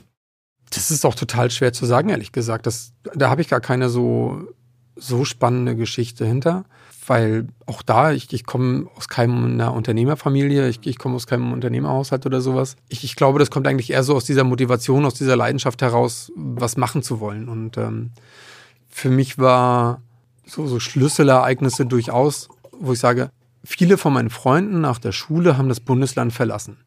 Und ähm, damals war es halt einfach so, wo man gesagt hat, hm, hier in diesem Bundesland kann man ja nichts machen und das geht ja irgendwie nicht. Und ähm, zum einen wollte ich nie weg, also ich war zwischendurch ein paar Monate weg und ich habe schon ein bisschen was von der Welt gesehen, aber eigentlich habe ich gesagt, so nee, ich, ich will dazu beitragen, dass es in diesem Land vorangeht. Ähm, so das eine auf der einen Ebene halt politisch äh, und auf der anderen aber auch natürlich nicht nur sagen, wie man es machen könnte, sondern halt auch selber machen. Und wie gesagt, ein Unternehmen mit 13 Mitarbeitern, wo ich sage, okay, ich gebe 13 Menschen in diesem Land hier eine Perspektive, ähm, war für mich immer eine ganz große Motivation. Und irgendwie hatte ich mehr Spaß, Sachen auszuprobieren. Und ich brauche nicht dieses, ich brauche eine Struktur, ich brauche einen Stundenplan und muss da irgendwie durchgehen, sondern ich hatte eigentlich immer Spaß, auch mal in unsicheren Lagen äh, aus, zu guten Ergebnissen zu kommen. Dieses äh, spontane Improvisieren und ähm, nichts vorgegeben, sondern auf der grünen Wiese Sachen machen zu können. Das, das hat mich einfach irgendwie immer gereizt. Ja, cool. Und so gründet man halt das ja. eine oder andere Unternehmen. Was hast du damals bei deinem Ideenwettbewerb? Was war da deine Idee? Ähm, wir haben Kunst verkauft. Kunst? Ja, also das, das Setup von diesem Wettbewerb, äh, ich finde schade, dass es das nicht mehr gibt. Ich fand das total genial. Mhm. Äh, pro Teammitglied, also man konnte ein Team zwei bis vier Mitglieder bilden und pro Teammitglied gab es äh, vier, nee, drei Euro, ja, drei Euro Startkapital. Also Cash in die Hand. So, wir waren drei Teammitglieder, das heißt, wir hatten Cash auf der Kralle neun Euro. Und die Aufgabe war es, mit diesem Startkapital ein Unternehmen zu entwickeln. Und, cool. und sogar Geld zu verdienen. Ne? Also mhm. es war irgendwie nicht auf dem Papier, sondern die Aufgabe war richtig in der Praxis was zu machen. Und ich habe halt äh, Kunstabitur, also Grundkurs zumindest gemacht und hatte irgendwie so, so, so, ein Fable für Kunst einfach auch immer gehabt. Ähm, und dachte mir so, hm. Also meine Kunstlehrerin hat zu mir beim Abitur gesagt, ich soll irgendwas mal mit Kunst später machen. Dann sage ich, naja, kann ja Kunst verkaufen. so, und dann ähm, sind wir halt zum Caspar-David-Friedrich-Institut in Greifswald, also das äh, Kunstinstitut, und haben ein paar Studenten angesprochen, gefragt so, hey, habt ihr irgendwie nicht Bock, eure Kunst zu verkaufen? Äh, wir machen einen Katalog. Ähm, und dann haben, sind wir halt zu Einzelhandelsläden, also Modeläden in Greifswald in der Innenstadt. Und haben gefragt so, hey, wollt ihr nicht ein bisschen coole Deko für eure äh, Wände hier haben? Und äh, wir besorgen, wir, wir, bringen euch mal einen Katalog, sucht euch ein paar Bilder aus, die ihr gerne ausstellen wollt. Und das wäre total toll. Wir machen da ein Preisschild dran, wenn ihr das für uns verkaufen könntet. Das ist äh, mega. Also einfach wie genial. Und äh, ist ja gleich der Vertrieb noch mit drin. Ne? Und genau. Äh, zack, Los. Das heißt, unsere Arbeit war es, wir haben halt die Künstler gesucht, die Bock hatten mitzumachen. Wir haben dann mit einem Kunstprofessor, äh, waren wir dann im Caspar-David-Friedrich-Institut und wir haben den ganzen Tag lang diese Katalogbilder gemacht, haben dann alle Daten aufgenommen, alles schön gemacht. Ich habe diesen Katalog letztens nochmal in meinen Unterlagen gefunden, das ist wirklich schön. und, ähm, bin ich auch immer noch sehr stolz drauf. Und wir haben tatsächlich Bilder verkauft. Also ich, ich glaube, wir haben drei oder vier Bilder haben wir am Ende verkauft gehabt und damit auch Geld generiert. Und diese neun Euro Startkapital, die wir hatten, damit haben wir Flyer gedruckt. Also sind zum Copyshop gegangen. Also dadurch, dass wir ja nur 9 Euro hatten, haben wir so, so schmale Streifen, also A4-Zettel, äh, so bedruckt. Und dann war das, am, dass ich aus einem A4-Zettel habe ich, glaube ich, fünf Flyer halt rausgeschnitten bekommen. Und dann haben wir das ganze Geld nur dafür ausgegeben und Werbung dafür gemacht. Aber da sieht man, man muss gar nicht das Rad oder man muss ja gar nichts neu erfinden. Ne? Also wenn man sich auch mal so große äh, Firmen wie Airbnb oder zum Beispiel auch ähm, Amazon anguckt, also ich glaube, Airbnb war jetzt nicht die erste Firma, die auf die Idee kam, äh, Wohnungen zu vermieten. Ne? Und äh, man muss dann einfach nur das, was da ist, besser machen. Hm, ein Studienfreund von mir hat exakt die gleiche Idee wie Airbnb. Äh, und zwar bevor, er, äh, bevor genau. es Airbnb gab. Ja. So, der Unterschied zwischen, ich habe da eine Idee mit, ich mache da ein Multimillion-Dollar-Unternehmen draus ist, machen. Ja. Ähm, ich, ich, weiß gar nicht mehr, welches Buch das war. Ich glaube von, von David Heinemeier Hansen. Ähm, das ist so der, der hat ich glaube, also Ruby on Rails ist so, so ein äh, Programmierframework, was er entwickelt hat. Und ähm, da so verschiedene Sachen. Und dann, dann gab es mal so, ein, so, eine Tabelle mit drin, wie viel ist eine Idee wert. Und ich habe auch im, im, Laufe meiner unternehmerischen Karriere äh, viele Vorträge gehalten. Ich habe auch, äh, also gerade so im ganzen Studierendenumfeld und so, habe versucht, das immer zu unterstützen. Und dann kommen auch immer so Leute mir an, so, ich habe da eine Idee, aber du musst mir unterschreiben, dass du es keinem weitererzählst. Sag ich, naja, aber gut, für, für, eine Idee bringt mir ja nichts. Also, die, also in dieser Grafik war die, die beste Idee, die Multimilliarden-Dollar-Idee. Er ist vielleicht 10, 10 Dollar wert. So, und der, der Faktor, mit dem das nachher spannend wird, ist halt die Ausführung. Also eine gute Ausführung, eine geniale Ausführung, eine armselige Ausführung, keine Ausführung. So, nur für die Idee, kein Problem. 10 Euro, gebe ich Cash. Ich, für eine richtig gute Idee gebe ich sogar 50 Euro aus, aber das war es dann am Ende auch, weil solange es keiner macht, ist sie wertlos. Das finde ich so spannend, weil da war ich auch mal bei einem Event und dann pass bloß auf, mit wem du darüber redest, so nach dem Motto. Und das, ich finde das, find das immer so schade, weil das eigentlich auch ganz gut, äh, finde ich, den, den Spirit so ein bisschen von MV ähm, dar, darstellt. Dies, auch dieses Konkurrierende ob, mhm. und nicht dieses Gemeinschaftliche. Ne, was ja durch die was die Gründerszene an sich ja mittlerweile, finde ich, sehr, sehr gut widerspiegelt. Dieses gemeinsame Anpacken, ja. alle Institute zusammen. Ähm, natürlich ist das noch ein steiler Weg, aber ich finde, es wird immer besser. Und da sieht man ja auch, was daraus dann entstehen kann. Ne? Also ich, ich, liebe diese, diese Gründerszene, wie sie gerade hier in Mecklenburg-Vorpommern gelebt wird. Also ich bin ja auch Mitglied der Gründungswerft, Disclaimer. Ähm, ähm, und das auch mit, mit voller Stolz. Und es tut mir jedes Mal weh, wenn ich äh, Termine der Gründungshilfe nicht wahrnehmen kann, weil ich halt so viele politische Termine irgendwie gerade wahrnehmen muss. Ähm, und es tut mir noch viel mehr weh, wenn ich gerade keine Startup-Politik machen könnte, die ich eigentlich wirklich unglaublich gerne machen will, weil ich mich mit Energiekrise und Flüchtlingskrise beschäftigen muss, weil das beides meine Hauptkampfthemen sind. Ja. Ähm, das, das tut mir total weh. Aber dieses über Ideen reden, und das ist eine Gemeinsamkeit vielleicht zwischen äh, Startup-Szene und, und Politik. Wenn ich eine Idee habe, bringt das nichts, wenn ich die für mich behalte, weil ich muss ja eine Idee evaluieren. Also springen Leute darauf an, finde ich das Supporter. Und die Wahrscheinlichkeit, dass mir jemand eine Idee klaut, also jetzt mal im Unternehmensbereich, ist so unglaublich gering, weil A, muss jemand genau die gleiche Idee genauso gut finden wie ich. Mhm. Ähm, dann muss er aber auch noch die Mittel und die Ressourcen haben, das umzusetzen. Dann muss er das auch noch umsetzen wollen. Und dann muss er damit am Ende auch noch Erfolg haben. Mhm. So, und sowas hinzubekommen, also da gehe ich von mit, ich kann jedem meine Idee erzählen. Die Wahrscheinlichkeit, dass das irgendjemand klaut, ist, ist im Bereich irgendwas zwischen 0 und 1 Prozent. Aber was ich brauche, ist ja das Feedback von anderen Leuten. Weil nur weil ich eine Idee für besonders gut halte, ob jetzt in der Politik oder in der Wirtschaft, heißt das noch lange nicht, dass andere Leute meine Idee oder meine Lösung irgendwie gut finden. Und das muss ich ja irgendwie evaluieren. Und das kann ich nur evaluieren, indem ich drüber rede. Ja, bin ich voll bei dir. Und wie kam das, also weil du das vorhin erzählt hattest mit, den, mit, den Schül mit der Schülerfirma, ähm, was genau, wie, wie kam das zustande? Also das finde ich total spannend, so dass du schon so jung eigentlich so unternehmerisch aktiv warst. Wurde das auch gefördert von außen oder? Null, null. Also das ist wirklich, ähm, also ich hatte halt irgendwie immer Spaß dran und ähm, auch zu, ich kann wirklich nicht erklären, wo genau das herkam. Ähm, aber es war so, ich wollte ganz gerne, also ich habe damals Kontakt zum Unternehmerverband, äh, Parchim damals auch aufgenommen und die hatten sich auch bereit erklärt, so Workshops und so außerschulische Angebote irgendwie zu machen. Ähm, da bin ich zu meinem Schulleiter hin, ein Bürokrat, wie er im Buche steht. Der sagt so, nee, also dem kann ich nichts abgewinnen und das ist irgendwie auch nicht unser Auftrag, das machen wir hier nicht. So, also und alles, was ich wollte, war einfach nur außerhalb der Schulzeiten ein Raum wo man halt, also mehr, mehr, wollte ich nicht. Ne? Also ich wollte kein Geld, ich wollte keine Noten, keine Freistellung, nichts. Ich wollte wirklich nur einen Raum, wo jemand vom Unternehmerverband von außerhalb sagen kann, hey, so funktioniert das mit dem Gründen. Mhm. Und ich habe auch immer noch in, in, irgendwo in meinen Unterlagen, äh, beim letzten Umzug sind mir die wieder in die Hände gefallen mit äh, Schülerfirma Gründen, Gründen leicht gemacht und, und so eine ganzen Späße halt irgendwie mit drin. Und also da wurden mir wirklich Steine in den Weg gelegt. So, und dann habe ich halt einfach mit, mit zwei, drei, vier Schulfreunden haben wir uns dann irgendwie mal zusammengesessen und okay, was können wir da machen? Und dann sind wir bei alibaba.com so ein bisschen über die Webseite und dachten so, hey, das sind doch irgendwie ganz coole Produkte. Äh, lass mal gucken, ob wir das irgendwie importiert kriegen. Und ähm, wir haben dann ein paar Sachen bei eBay verkauft. Also das war so ja. der, der erste Spaß, bis, äh, bis es dann halt irgendwie nicht mehr ging. Hat sich rausgestellt, Import war gar nicht so einfach. so mit 16 bist du dann ja doch immer noch ein bisschen eingeschränkt ja. in der Geschäftsfähigkeit. Also meine Eltern haben mir immer alle freie Hand gelassen, äh, konnten mir irgendwie ja dann auch irgendwie nicht weit helfen, aber ich konnte immer alles machen, was ich für richtig hielt. Ähm, solange ich irgendwie niemanden Haus und Hof äh, abluchse. ja, es geht ja darum, erstmal zu spielen damit, ja. in, in, Anführungszeichen, und die ersten Erfahrungen damit zu sammeln. Aber ich glaube, das, was du dann später gemacht hast, äh, war dann schon etwas ernsthafter und äh, vor allen Dingen auch erfolgreicher und auch sehr innovativ, wenn ich jetzt mal auf die App-Entwicklung so ein Stück weit anspiele.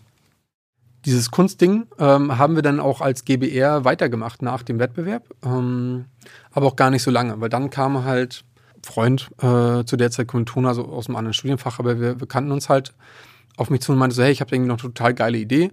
Ähm, ich, wir wollen ganz gerne Server bauen und verkaufen und ich brauche irgendwie noch irgendeinen verrückten Idioten, der das mit mir macht. Und wir können damit viel, viel mehr Geld verdienen als mit deinem blöden Kunstscheiß. Also ungefähr so hat er mir das dann verkauft. Und ich sage so, naja, also mein Mitgründer, den ich damals hatte, der war da irgendwie auch eher so ein bisschen ich sag mal, da war vielleicht eher so der Buchhaltermensch. Ähm, da kam man halt irgendwie auch nicht so richtig voran. Ich sage, weißt du was, komm, wir probieren das mal. Äh, ich lasse mich mal eine Nacht drüber schlafen. So und am nächsten Morgen war es wirklich so, ähm, da hat dann irgendwie um, acht bei mir geklingelt und ich äh, war eigentlich noch gar nicht aufgestanden. Äh, sag so, fahren wir jetzt irgendwie ein Gewerbe anmelden oder nicht? Und dann sind wir wirklich aufgestanden, haben erstmal noch einen Kaffee getrunken und sind dann in Greifswald zum, ähm, zum Ordnungsamt Gewerbe anmelden. Ging super schnell, haben uns ganz nett mit der Beamtin da auch noch irgendwie unterhalten. Und dann, dann war irgendwie so, ja, okay, wie machen wir jetzt irgendwie weiter? Ja, die brauchen ja noch eine Steuernummer und alles. Naja, ach, die Unterlagen, wir schicken die jetzt irgendwie rüber und in vier bis sechs Wochen oder so haben sie das. Nee, so lange können wir nicht warten, wir gehen gleich zum Finanzamt. Also, ja, nehmen Sie hier die Unterlagen, gehen Sie mal zum Finanzamt. Das war grauenvoll beim Finanzamt. Schätzen Sie doch mal Ihre Umsätze für dieses und für, nächst, für die nächsten drei Jahre. So, mhm. Umsätze schätzen? Ich weiß doch gar nicht, ob ich die nächsten drei Monate überlebe. ja, ist heutzutage immer noch so. So, und dann, dann haben wir halt Server versucht zu verkaufen. Wir haben, haben drei Stück vielleicht verkauft in zwei Jahren. Ähm, also nichts, womit man Geld verdienen konnte. Wir haben unser Geschäftsmodell ein paar Mal hin und her pivotiert, wie man das halt so macht in der Anfangsphase.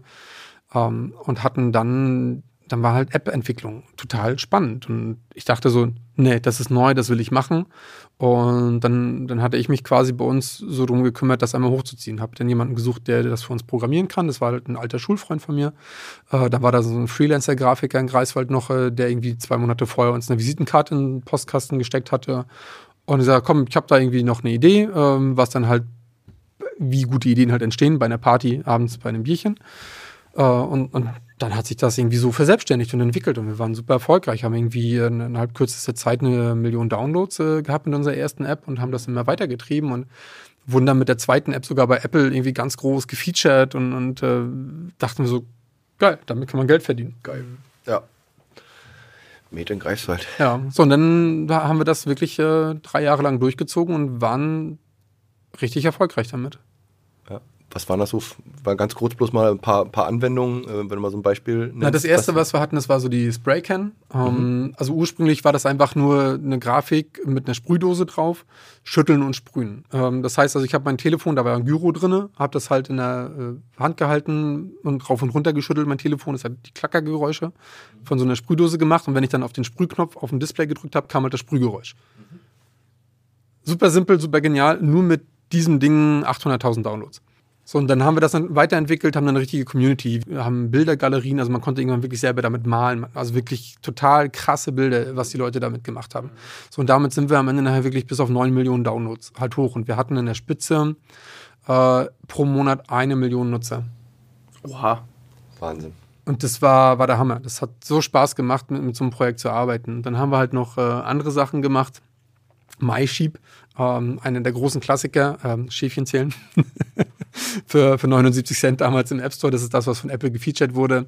Wir haben äh, Free App Finder, Hot App Finder, App Bazaar. Das war so, so eine App-Familie, wo wir ähm, die, alle App Stores weltweit durchforstet haben. Also wir haben einen Crawler geschrieben, sind da überall durchgegangen, äh, haben da so ein paar Algorithmen drüber gelegt, die wir irgendwie für ganz cool fanden und haben gesagt so, hey, äh, da ist gerade eine App kostenlos geworden. Oder hey, die App, die wird gerade richtig heiß. Da haben wir geguckt, okay, in anderen Ländern ist da so eine App, die gerade so in den Rankings ah, halt okay. halt hochgeht, von Platz äh, 200 hoch auf 50 oder sowas. Also wie so eine Art Empfehlungs-App äh, genau. äh, und äh, Suchmaschine, ja. dass ihr, oder ihr empfohlen habt, was gerade angesagt ja. ist quasi. Und da gab es dann, da haben wir Affiliate-Links einfach hintergepackt. Ähm, und, und damit unglaublich viel Geld für unsere Verhältnisse damals verdient. Wir sind dann an den Strand gefahren nach Lumin. Ich war eine Runde schwimmen, haben eine Runde Frisbee gespielt. Danach sind wir nochmal ins Büro gefahren, äh, haben geguckt, ob alles läuft und dachten so, cool, wieder 10.000 Euro verdient heute. so kann es weitergehen. Geil. Und ja. das mit einer Fünf-Mann-Bude damals. Ja. Und das Hammer. hat so Spaß gemacht, das hat so gerockt. Ähm, ja, und dann haben wir in Berlin nochmal ein Startup gegründet und dann ist das alles ein bisschen auseinandergegangen. Ja dann äh, wird man irgendwann übermütig mit Anfang 20. Also wenn du halt zu deiner BWL-Abschlussprüfung mit dem Lexus vorfährst, ist das vielleicht nicht mehr ganz so angemessen. Aber ein bisschen das Klischee bedient hier, ne? ja, du, wenn, wenn, du jung bist und äh, so schnell Erfolg hast, dann kann man sich auch mal verzocken. Ja, aber auch das gehört dann zum Großwerden dazu. Auch spannend, ne? Und, und was konntest du da für dich mitnehmen? Vielleicht auch aus, dieser, aus diesem Verzocken heraus? Also was konntest du da für dich mitnehmen? Was ja. dir vielleicht auch heute viel bringt? Ähm, ich bin, bin heute leider viel risikoaverser geworden. Also ich, habe einen Vortrag gehalten, Gründen während des Studiums äh, der beste Zeitpunkt zum Scheitern. Das ist bis heute immer noch mein Lieblingsvortrag, weil was kann schon schiefgehen? Ne? Also what could possibly go wrong? Ähm, das war so eine so eine Philosophie, nach der wir gelebt haben. Und alles Geld, was wir eingenommen haben, haben wir wieder reingesteckt in die Firma zum Wachsen, Wachsen, Wachsen, Wachsen. Also wir haben uns nichts rausgenommen. Ähm, hier und da ein bisschen zum nett leben, aber wir haben keine Kohle rausgenommen. Und das war total genial, weil selbst wenn es schief geht, irgendwie sind wir alle noch im Studium. Mhm. Ähm, und im Zweifel haben wir halt jetzt ein Startup äh, gemacht. Wir sind, gehen vielleicht schuldenfrei raus oder äh, haben ein paar nette Learnings und können danach immer noch irgendwas machen. Ähm, und haben dann irgendwann unser Studium abgeschlossen. Ja.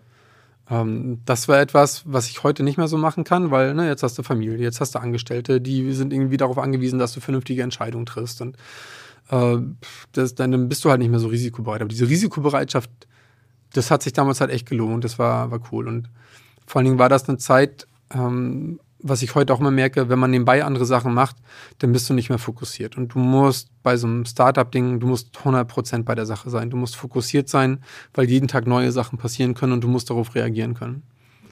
Und später habe ich dann gelernt, mit, okay, wenn man dann doch irgendwie wächst und doch ein echtes Unternehmen wird, dann muss man sich vielleicht doch ein bisschen an Vorschriften, Regularien und alles halten. Ähm, aber das Wichtigste ist, sofort einen Steuerberater anstellen. Also bloß nicht selber Finanzkram machen wollen, weil nee, das macht auch keinen Spaß und äh, lenkt einen auch nur von der Unternehmensführung ab. Ja, ich habe einen sehr gläubigen Freund, der immer sagt, ich habe nur Angst vor Gott und dem Finanzamt. Zu Recht. Also Gott vielleicht jetzt nicht, aber das Finanzamt äh, würde ich da schon an erster Stelle stehen, weil die sind ziemlich gnadenlos. Ja. Fand ich sehr witzig. Ähm, ich finde das mit dem Studiumthema ganz spannend, äh, weil ich persönlich bin ja auch bei der Gründungswerft, weil ich das genauso mitbekomme, dass viele coole Leute, die ich kenne, früher oder später hier gehen. Entweder nach der Ausbildung oder schon nach dem Abitur, spätestens nach dem Studium, weil sie auch sagen, ich würde ja gerne hier bleiben, aber irgendwie finde ich hier nichts. Und ich finde die Idee ganz reizend, äh, aus MV ein Land zu machen, weil ich finde, das ist einfach das beste Bundesland, um so eine Gründerszene aufzubauen und äh, um langfristig wirklich ein Ökosystem zu schaffen, woraus Unternehmen entstehen, die dann quasi neue Arbeitsplätze schaffen. Und wir waren ja letztens beim ersten ostdeutschen Startup Forum, habe ich dir mhm. vorhin schon erzählt. Und ehrlich gesagt ging es mir viel zu sehr um, das, um, das Fokus, äh, um den Fokus, wir brauchen mehr Geld, Geld, Geld. Und ich finde, wir sollten erst so ein bisschen an der Haltung arbeiten, vielleicht auch so bildungstechnisch, vielleicht ein bisschen mehr in Richtung Selbstständigkeit irgendwie ähm, agieren. Weil wenn man sich mal den Weg einer Ausbildung, eines Studiums anguckt, dann ist ja klar vorgetaktet, so lange geht eine Ausbildung, das sind die Inhalte, das sind deine Ansprechpartner. Und auch generell, ähm, wenn ich dann meinen Bachelor, Master, mein Fachwirt, mein, mein, mein ähm, Facharbeiter mache, du hast ja immer feste Lerninhalte, feste Ansprechpartner und festen Ablauf. Wenn ich gründe, habe ich sowas alles nicht. Also dann ist ja so ein Riesenfragezeichen. Ich habe keine Ansprechpartner, keine Lehrpläne und wahrscheinlich funktioniert das so auch nicht, aber du hast ja keinen Rahmen, in dem du dich bewegst. Und da würde ich, würde mich mal persönlich interessieren, was, was denkst du, was, was können wir als Gründungswerk oder generell als Land da vielleicht noch besser machen, was, worauf den Fokus setzen? Oder was würdest du dir wünschen, was passiert? Weil grundsätzlich haben wir ja die Talente in diesem Bundesland. Mhm. Wir haben viele kluge Menschen. Es ist ja nicht so, dass wir keine Leute haben und man denkt, ja, okay, das Potenzial fehlt, das ist ja absolut gegeben. Was können wir für Anreize schaffen? Also ich, ich habe es leider auch schon so oft erlebt, dass wirklich die genialsten Köpfe, die irgendwie von hier kommen oder schon hier waren, dann am Ende doch wieder gehen, weil sie sich woanders dann engagieren. Und ähm, ich glaube, dass das ganze Thema Gründung, ja, so, so, eine neue Gründerzeit äh, für Mecklenburg-Vorpommern eigentlich das Ding wäre, wie wir hier wirtschaftlich auch ähm, in nicht allzu ferne Zukunft nach vorne kommen. Ich finde, Finanzierung ist gar kein so schlechtes Thema. Einfach, wenn, wenn man sich nämlich überlegt, was, was brauchen wir, um erfolgreich zu sein. Und äh, Eigenkapital ist natürlich immer ein großes äh, Thema. Wobei man, also die Bedingungen sind gerade wieder ein bisschen schlechter als vielleicht noch vor drei Jahren. Aber das, das ist mittlerweile ganz gut auf dem Weg. Aber dieses Mentalitätsproblem, was du ansprichst, ich glaube, das ist wirklich das größte Problem. Ne? Du kommst in die Schule, du hast einen Stundenplan, du wirst, bist eigentlich, du wirst nur dafür trainiert, das zu machen, was man dir sagt.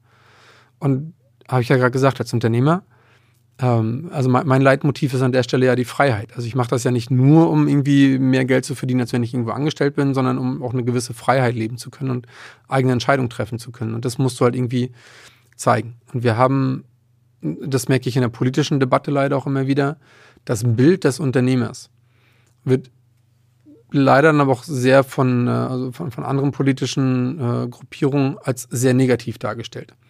Ob ich jetzt im Tatort mir das angucke und sehe, äh, der Böse ist irgendwie immer der Unternehmer. Das ist häufig in Filmen so. Sorry, dass ja. ich unterbreche, aber ich merke das eine, ganz häufig. Eine sehr deutsche Sicht, ne? Ja, aber das, das erklärt eigentlich auch vieles, weil ähm, also gerade so im Osten der Republik ähm, sind ja noch viele gelernte DDR-Bürger, die äh, den Kapitalismus äh, irgendwie doof finden, weil die das mal so gelernt haben. Mein Opa hat für die Planwirtschaft gearbeitet, der ja. ist durch und durch äh, auf dem Wege. Genau, du, du hast einfach eine, du hast ganze Generationen hier im Bundesland, im Osten der Republik, für die Selbstständigkeit immer irgendwas Schäbiges war. Ja, oder oh, der hat sich privat gemacht.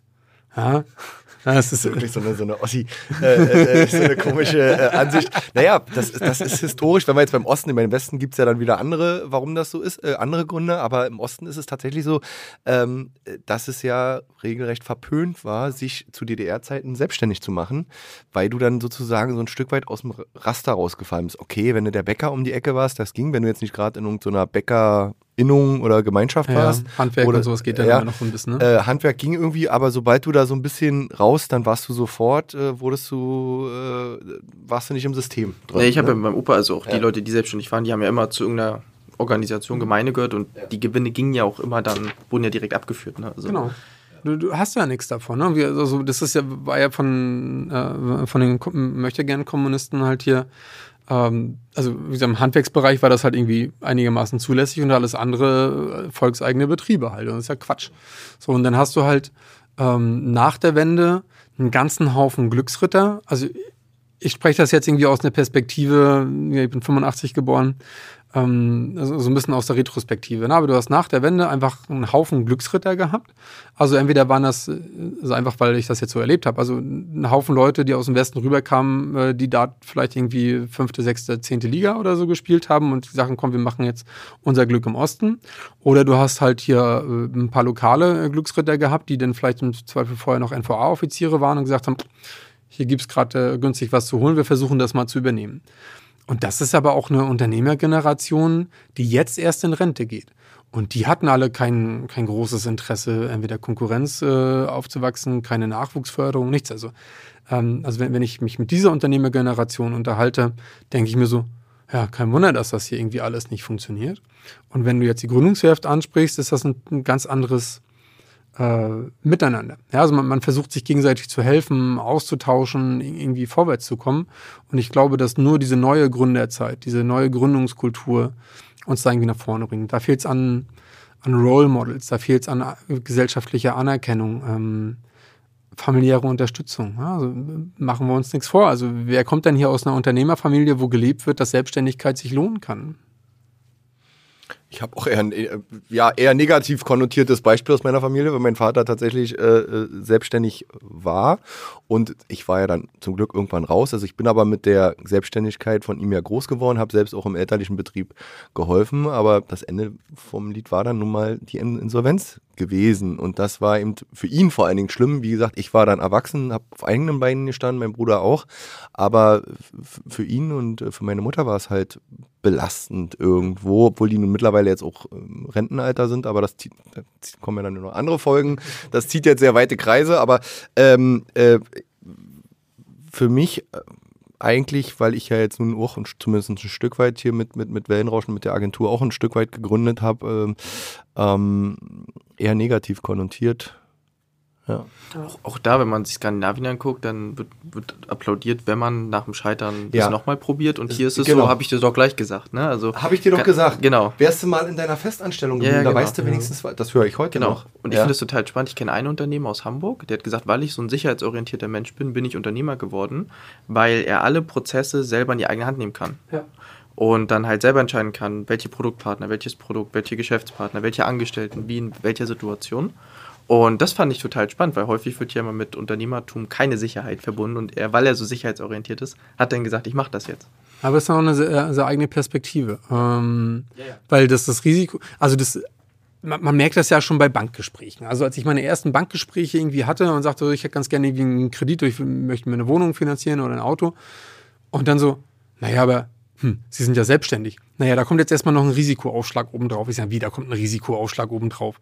Und meine Mitarbeiter, die bei mir angestellt sind, die kriegen den, also die kriegen jetzt keinen Zinsaufschlag, weil, äh, aber das ist doch die gleiche Firma. Ja, das macht ja nichts. So. Und das ist total schräg. Das ist alleine auf der Stelle so. Und das Thema Insolvenz, äh, was du jetzt angesprochen hast, das ist natürlich irgendwie, oder dieses, beim Scheitern wird applaudiert. Das funktioniert halt hier gar nicht. Also wenn du, du hattest äh, Lacqueur, hattest du in einem deiner äh, Wellenrauschen-Folgen ja irgendwie auch mitgehabt. So. Und ähm, Fahrradjäger, die hatten ja vorher Fahrradjäger Stimmt, gemacht. Ja. Und äh, das habe ich, ich habe Fahrradjäger auch total verfolgt oder äh, Stadtgestöber hier in, Rostock war ja auch mal irgendwie so ein, ich sag mal, mehr oder weniger vielversprechendes Startup, was am Ende nichts geworden ist. Und Scheitern gehört halt einfach dazu. Und man, man muss oder man, man darf eine Insolvenz als nichts Schlimmes ansehen. Und ähm, Scheitern muss irgendwie gefeiert werden. Weil nur dann traue ich mich vielleicht auch und sage, ach, weißt du was, wenn es schief geht, dann suche ich mir halt meine Festanstellung bei Onkel Dieter in der Werkstatt. Ja. Äh, oder Aber die Erfahrung, die du dabei gemacht hast beim Scheitern, können die ja bei, bei dem Neuen vielleicht die Fehler nicht mehr zu machen oder was anderes zu machen, aber das kann dir ja gerade helfen. Aber genau, es ist ja das oftmals, Gold wert. Ja, oftmals dann so, dass man sagt, nee, jetzt ist äh, sozusagen äh, Feierabend, ich habe meine Lehren gezogen und äh, werde das nie wieder probieren, was schade wäre wahrscheinlich. Und ja. eigentlich das deutsche Insolvenzrecht ist eigentlich ein ziemlich cooles. Äh, weil, weil dir das immer wieder die Möglichkeit gibt, ähm, auch aus gescheiterten Nummern vernünftig rauszukommen, ohne dass irgendwie dein Leben danach zerstört ist und wieder von vorne anzufangen. Das ist, kann das deutsche Insolvenzrecht. Ähm, das ist eigentlich ziemlich genial. Und für so eine erfolgreiche, gute Gründungsszene braucht es ähm, gute Exits und braucht es gute Firmen, die grandios scheitern. Mhm. Ähm, Nummer eins zum Beispiel, Nokia. Ähm, Nokia, einer der, der riesengroßen Arbeitgeber, die dann halt das Smartphone verpasst haben ähm, und dann irgendwie nicht mehr so da waren. Und äh, Rovio, Angry Birds, kennt wahrscheinlich irgendwie noch, noch jeder. Die haben sich ja die ganzen Leute von da geholt und sind ja nur dadurch irgendwie so, so groß geworden, konnten sich das gute Know-how halt holen. Ähm, nehmen wir mal Advocado zum Beispiel. Advocado ähm, dass die jetzt irgendwie pleite gegangen sind, hat viele Gründe. Das müsst, kann man in einem kann anderen Podcast irgendwie Folge machen. machen. Mhm. Aber der, der Punkt ist doch, da werden, da sind halt gute Leute mit dabei, die in einem Startup richtig cool gearbeitet haben und auch die Gründer, ähm, die sagen, okay, dann mache ich da jetzt einen Cut runter und ich probiere was Neues. Und das sind ja tolle Leute, die diesem Ökosystem Startup wieder zugeführt werden. Und mit ihren Fehlern von vorher die gleichen nicht nochmal machen und wieder was lernen. Und Max Block zum Beispiel, genau. ne, der jetzt bei der ESB da mit tätig ist. Durfte ihn ja in Berlin kennenlernen. Also. Das ist super, ne? Max macht einen, macht einen tollen Job und ähm, diese Leute, die einfach mal diese Erfahrung gemacht haben und vielleicht dann am Ende auf einer anderen Seite vielleicht weiter mitspielen, aber diesem Ökosystem erhalten bleiben. Ja, mir fehlt so ein bisschen auch so das Mentoring, weil, also ich finde, wir haben wenig Leute oder noch wenig Leute, die quasi vorangegangen sind und die dann quasi das mit, äh, mit weitergeben an die junge Generation. Ja. Das fehlt mir noch so ein bisschen. Deswegen, also warum ich auch dieses, also ich finde wegen des Ostdeutschen Startup Forums gut, dass über Geld gesprochen wurde.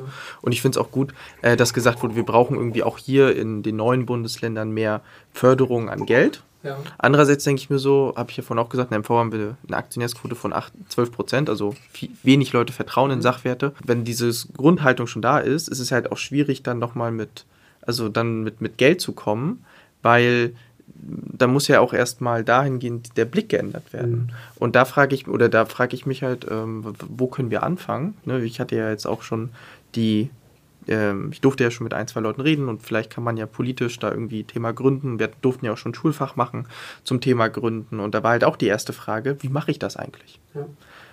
Und da würde ich, also, da möchte ich einfach mehr vorangehen und irgendwie da, wie mit der Kommunalpolitik, halt eher so auch schon bei jüngeren Leuten anfangen. Soll ja auch nicht jeder gründen. Ne? Also es, nicht für jeden ist es das Beste. Aber ich glaube, dass wir dadurch viele Chancen haben, weil auch viele Arbeitsplätze dadurch entstehen können. Es reicht ja, wenn einer von zehn überhaupt nur in Erwägung zieht, gründen zu wollen. Na, also ich meine, weil wenn alle gründen, haben wir ja nur Selbstständige und dann sind es aber alle Solo-Selbstständige, weil man ja keine Mitarbeiter mehr hat, weil alle selbstständig sind. Ja. Na, also das, das macht ja auch keinen Sinn. Und, aber es ist noch Luft nach oben. Ne? Wir, wir haben deutlich Luft nach oben. Na, also das ist etwas, wo ich sage, es, es gab mal vom Land auch so ein Förderprogramm, so ein Mentoring-Förderprogramm. Ähm, da habe ich selber auch von profitiert. Ich habe auch einen Mentor gehabt und das hat mir mega geholfen. Ja, also der, der hatte keine Ahnung von dem, was wir gemacht haben, aber der hat mich unternehmerisch, menschlich einfach mit, nur mit den Fragen, die er gestellt hat, viel, viel weitergebracht. Und dann wurde dieses Förderprogramm von der Landesregierung eingestellt. Und ich sage so, warum? Das war doch mega erfolgreich.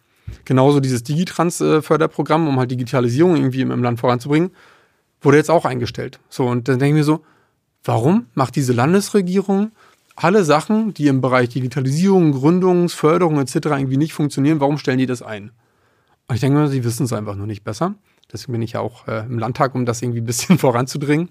Ähm, dass das Gründungssemester jetzt übrigens auch äh, äh, funktioniert, beziehungsweise dass das Gründungsstipendium jetzt auch während des Studiums funktioniert, das äh, geht auf meine Kappe. Ja.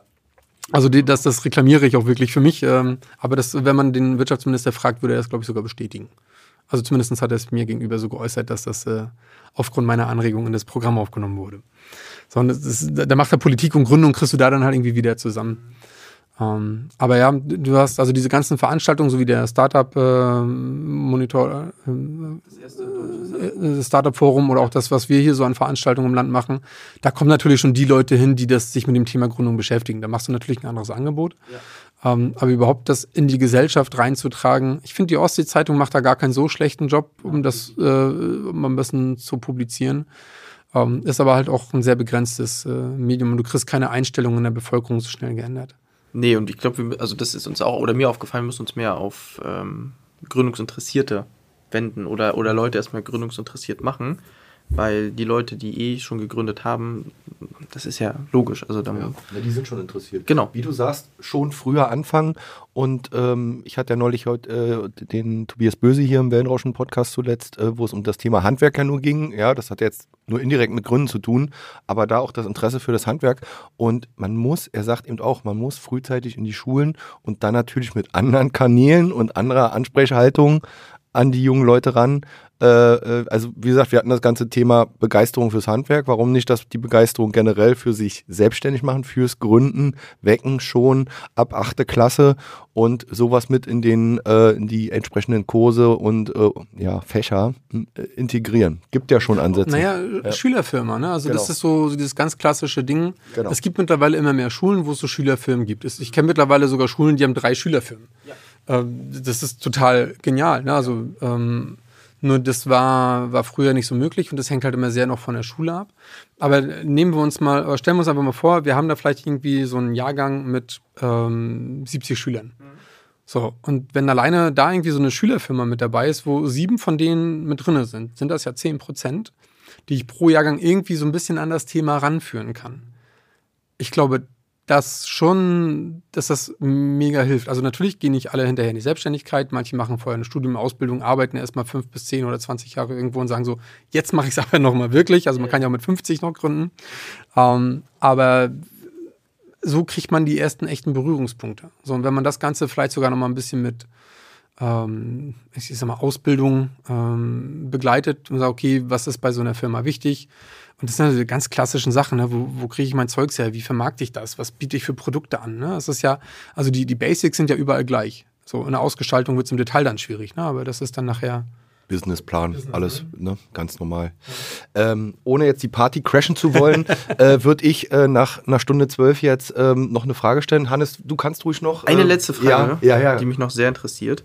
Äh, wir sind ja so zwischendurch die Fragen durchgegangen, aber das würde mich wirklich nochmal interessieren, äh, wie du die Förder- und Finanzierungsmöglichkeiten hier in Mecklenburg-Vorpommern empfindest, ob du die als ausreichend empfindest oder würdest du gerne irgendwas ändern? Ähm, weil die Frage wurde mir schon mal von einer anderen Landespolitikerin mitgegeben, dass wir das als Gründungswettbewerb auch so ein bisschen beantworten sollen, mhm. weil dann kann man ja auch detaillierter auf die Politiker zugehen und sagen, hey, das würden wir gerne ändern. Ähm, deswegen auch gerne an dich die Frage, wie mhm. siehst du das? Ähm, mittlerweile ehrlich gesagt ein bisschen besser. Äh, das Thema Förderkulisse hier im Land für Startups ist, finde ich, unzureichend. Ähm, es gibt halt mittlerweile durch die mittelständische Beteiligungsgesellschaft, die auch mehr oder weniger staatlich halt ist, ja ähm, also eigentlich eher weniger, aber manchmal auch eher mehr. Es ist alles ein bisschen kompliziert in der Politik, wie immer. Äh, aber halt auch die äh, Ostsee-Sparkasse oder die Sparkasse Vorpommern, die mittlerweile ja Fonds äh, aufgelegt haben. Ähm, das äh, Business Angel-Netzwerk hier in Rostock, was ja auch schon so ein bisschen was macht, bietet zumindest so ein paar Grundlagen. Also ich glaube, man kommt mittlerweile relativ gut rein, was aber dann natürlich immer eher so Beteiligung ist, aber so richtig Förderkulissen und Unterstützung finde ich eher mau. Also da, da kann man wirklich noch viel mehr machen. Ähm, insbesondere, wie gesagt, beim Gründungssemester bin ich äh, noch nicht ganz zu Ende mit meinem Kampf. Äh, das hätte ich auch ganz gerne nochmal irgendwie ein bisschen anders. Aber äh, bei der Finanzierung sind auch viele bundespolitische Themen nochmal ja noch irgendwie interessant. Aber man könnte von Landesseite auch viel sinnvoller nochmal machen, wenn man als Wirtschaftsminister einfach mal so Investorenrunden einlädt und äh, so eine Pitch-Events halt irgendwie macht. Das macht natürlich alles viel aus. Ähm, öffentliche Gelder sind halt immer schwierig, äh, weil die dann immer so eine Programme haben mit, ihr müsst euren Innovationsgrad nachweisen und ach wie, ihr, euch gibt es erst seit drei Monaten? Pff, ja, nee, also das ist, das ist uns zu unsicher, ja. Also garantiert uns ja keiner, dass ihr in den nächsten drei Monaten noch da seid und ähm, dann bist du raus aus der Nummer. Oder ich glaube aber, mein, mein größter Ansatzpunkt, den ich habe, viele Startups bei uns hier in Mecklenburg-Vorpommern entwickeln Produkte und Dienstleistungen, die unter anderem auch für öffentliche Auftraggeber von Interesse sind. Ähm, und als Unternehmer sage ich doch immer, ich will keine Almosen. Ich arbeite ja auch für mein Geld.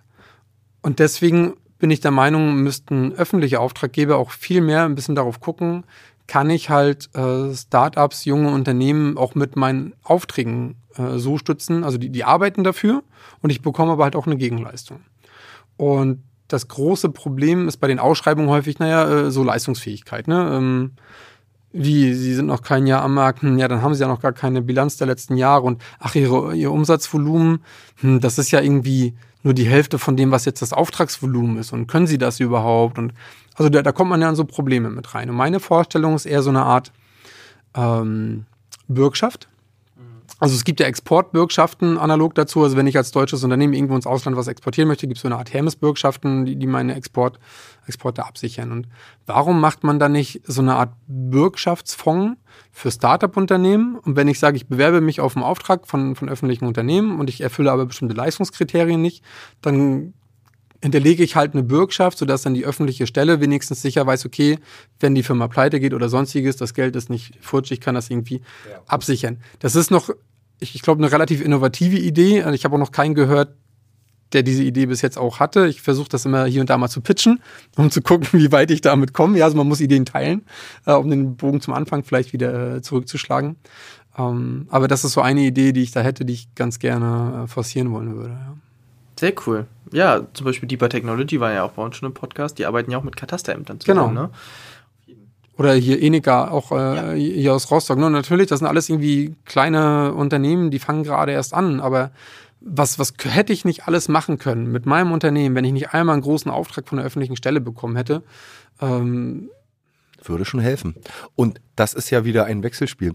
Die Leute bleiben hier, die holen hier die Fachkräfte an. Das sind hochinnovative Unternehmen, gerade Eneka und Deeper Technology. Das haben wir ja nun äh, mit bei unseren Podcast-Folgen erlebt. Professoren und Doktoren. Äh, was äh, für eine KI dahinter steckt, wie hochkomplex äh, das ist, was die dort tun. Und das ist hier made, äh, in dem Fall in Rostock. Made in MV und äh, dann hätte doch auch die Kommune einen doppelten, dreifachen ähm, Effekt, diese Firmen nicht nur hier anzusiedeln und hier zu behalten, sondern auch die Fachkräfte her. Also das hat auch nichts mit Almosen zu tun, sondern die Kommune oder die Stadt ähm, XY profitiert ja genau. davon. Leistung und Gegenleistung. Ich will auch gar nicht wissen, wie sehr denn Politiker sich dann auch wenn das wirklich eine Erfolgsstory wird, damit auch immer dann hinstellen und brüsten können. Ne? Also ist ja dann auch nochmal gut, also im positiven Sinne. Also ne? wenn die FDP beim nächsten Mal wieder in den Landtag kommt und äh, wir vielleicht sogar äh, die Regierung mitstellen, dann ist das natürlich alles viel einfacher. so, wir kommen dann zum Ende. Nein, alles, alles cool. Also ich glaube, wir haben heute unheimlich äh, viel mitgenommen. Ich würde noch eine letzte Schlussfrage ähm, stellen, ob du denn da auch, ähm, sagen wir mal, das Ganze so ein Stück weit branchenabhängig siehst oder sagt, sagst, wir sollten bei Startup-Gründungen in MV speziell weiter offen bleiben. Natürlich, die Ideen gehen in alle Richtungen. Oder siehst du ganz besondere Chancen für Mecklenburg-Vorpommern in Sachen KI? Deswegen, das hatte ich gerade aufgenommen von Deepak Technology, in Sachen Green Technology, ähm, grüne Energien, aber auch das, was du gesagt hast, Wasserstoff, da passiert gerade aktuell sehr viel. Haben wir da besondere Branchen, in denen wir jetzt anfangen können, Vorreiter in Deutschland zu sein und voranzugehen? Ja, da hast du genau die richtigen Sachen schon angesprochen. Also ich glaube, ähm, aus einer politischen Perspektive äh, bin ich immer der Meinung, wir müssen das Ganze technologieoffen gestalten, also dementsprechend auch branchenoffen gestalten. Also alles, was wir irgendwie an Instrumenten haben, sollte offen für alles sein. Was jetzt aber dann natürlich in der konkreten Ausgestaltung macht das schon Sinn zu sagen, okay, wir haben jetzt gerade im Green Tech-Bereich äh, also ich fasse ihn jetzt einfach mal größer und würde auch die ganze Wasserstoffthematik einfach mal unter Green Technology mit, mit reinfassen. Selbst Deeper ist ja teilweise mit der Solaranlagen ähm, Kram. Es gehört ja auch mit in diesen Clusterbereich halt mit rein. Man kann sich halt mit einem guten Cluster, mit einem guten Standing in einem Fachbereich ein echtes Standing erarbeiten. Aber auch Bioökonomie. Also Bioökonomie, da haben wir riesengroße Chancen, so als Landwirtschaftsregion mit dem, was wir da alles haben, äh, könnten wir noch richtig was reißen und alles im Technologiebereich, also Softwareprogrammierung etc., ne? standortunabhängig, ähm, kopfbasiert, das, das bringt es natürlich. Und ach, äh, gut, das wäre vielleicht nochmal für, ein, für ein anderes Podcast das Thema, aber ähm, ich, ich finde, man muss bei Gründung auch immer ein bisschen unterscheiden zwischen, ich mache mich selbstständig und ich mache ein echtes Startup, was nach oben skalieren will. Und politisch habe ich eher eine Neigung zu sagen, jeder, der sich selbstständig machen will, der soll unterstützt werden. Aber wenn wir hier fürs ganze Land was rausholen wollen, dann brauche ich auch die Startups, die skalieren und am Ende auch ähm, Wertschöpfung in, in, Maßstäben hier schaffen. Und das ist, guck dir Karls Erdbeerhof an, ja, der hat auch klein angefangen. Guck dir Apex an, die haben auch klein angefangen, 20 Jahre durchgehalten und jetzt kommt irgendwie erst der Durchbruch und so. Das, das passiert ja jetzt alles, aber dieses Scale-up, dieses Hochskalieren, das ist das, wo am Ende irgendwann mal sowas wie Volkswagen oder BMW in Mecklenburg-Vorpommern analog. Aber braucht es trotzdem den Global Player noch dazu als Ansiedlung, der von außen kommt? Oder sagst du, nee, das ist gar nicht notwendig, vielleicht auch als Zugpferd oder äh, ja, sozusagen, um dann als Cluster zu dienen oder also als Magnet, als Anziehungspunkt für andere. Ähm, er ist ja nun mal nicht da. Ja, das Thema hatten wir nun lang und breit. Eine Intel äh, hätten wir hier gern herbekommen, haben wir nicht bekommen. Wir hätten Tesla gern herbekommen, haben wir nicht bekommen. Ähm, Wäre aber schön. Ja, also ich, ich glaube schon, das würde helfen. Das wäre natürlich ein Glücksgriff. Ja, das ist so wie im Unternehmen. Da hoffe ich natürlich auch immer auf diesen einen großen Auftrag, äh, der mich über die nächsten zehn Jahre äh, bringt und mir so viel Geld beschert, dass ich wieder mit eigenen Ideen weitermachen kann. Ähm, aber es ist nichts, worauf man halt irgendwie wetten kann. Und gut, jetzt lasse ich vielleicht nochmal den Oppositionspolitiker raushängen. Also mit einer rot-roten Landesregierung ich glaube nicht, dass da ein großes Unternehmen zu uns kommen wird, aber das ist. Äh Den lassen wir jetzt auch nochmal zum Schluss hier so stehen. Ja. Das wird nicht rausgeschnitten. Nein, das lassen wir drin. Das ist. Äh, äh, ja, Disclaimer, ne? Also, ja. das ist äh, ja. immer mit dem Vorbehalt, dass ich da sehr parteiisch bin. Ja, genau. Okay, dann äh, haben wir jetzt eine Stunde, fast anderthalb Stunde. Vielleicht machen wir ja zwei Teile draus. Das meine ich jetzt auch ernst, dass wir das einfach ein bisschen splitten. Aber das werden wir, werden wir sehen. Ich bedanke mich erstmal äh, bei Hannes äh, für die coole Co-Moderation heute wieder und meine äh, Stimmunter nicht nur inhaltlich, sondern auch Stimmunterstützung. Und natürlich bei unserem Gast David Wolf, ähm, FDP-Politiker und ähm, Unternehmer ähm, für sein Kommen und für die coolen Insights. Und ähm, ja, wünsche noch alles Gute. Danke, dass du da warst, David. Ja, vielen Dank für die Einladung. Das äh, macht immer wieder Spaß und ich freue mich auf eine Fortsetzung, falls es von den Hörern gewünscht ist. Egal, egal ob sie es wollen oder nicht. Wir machen das einfach. Vielen Dank. Danke.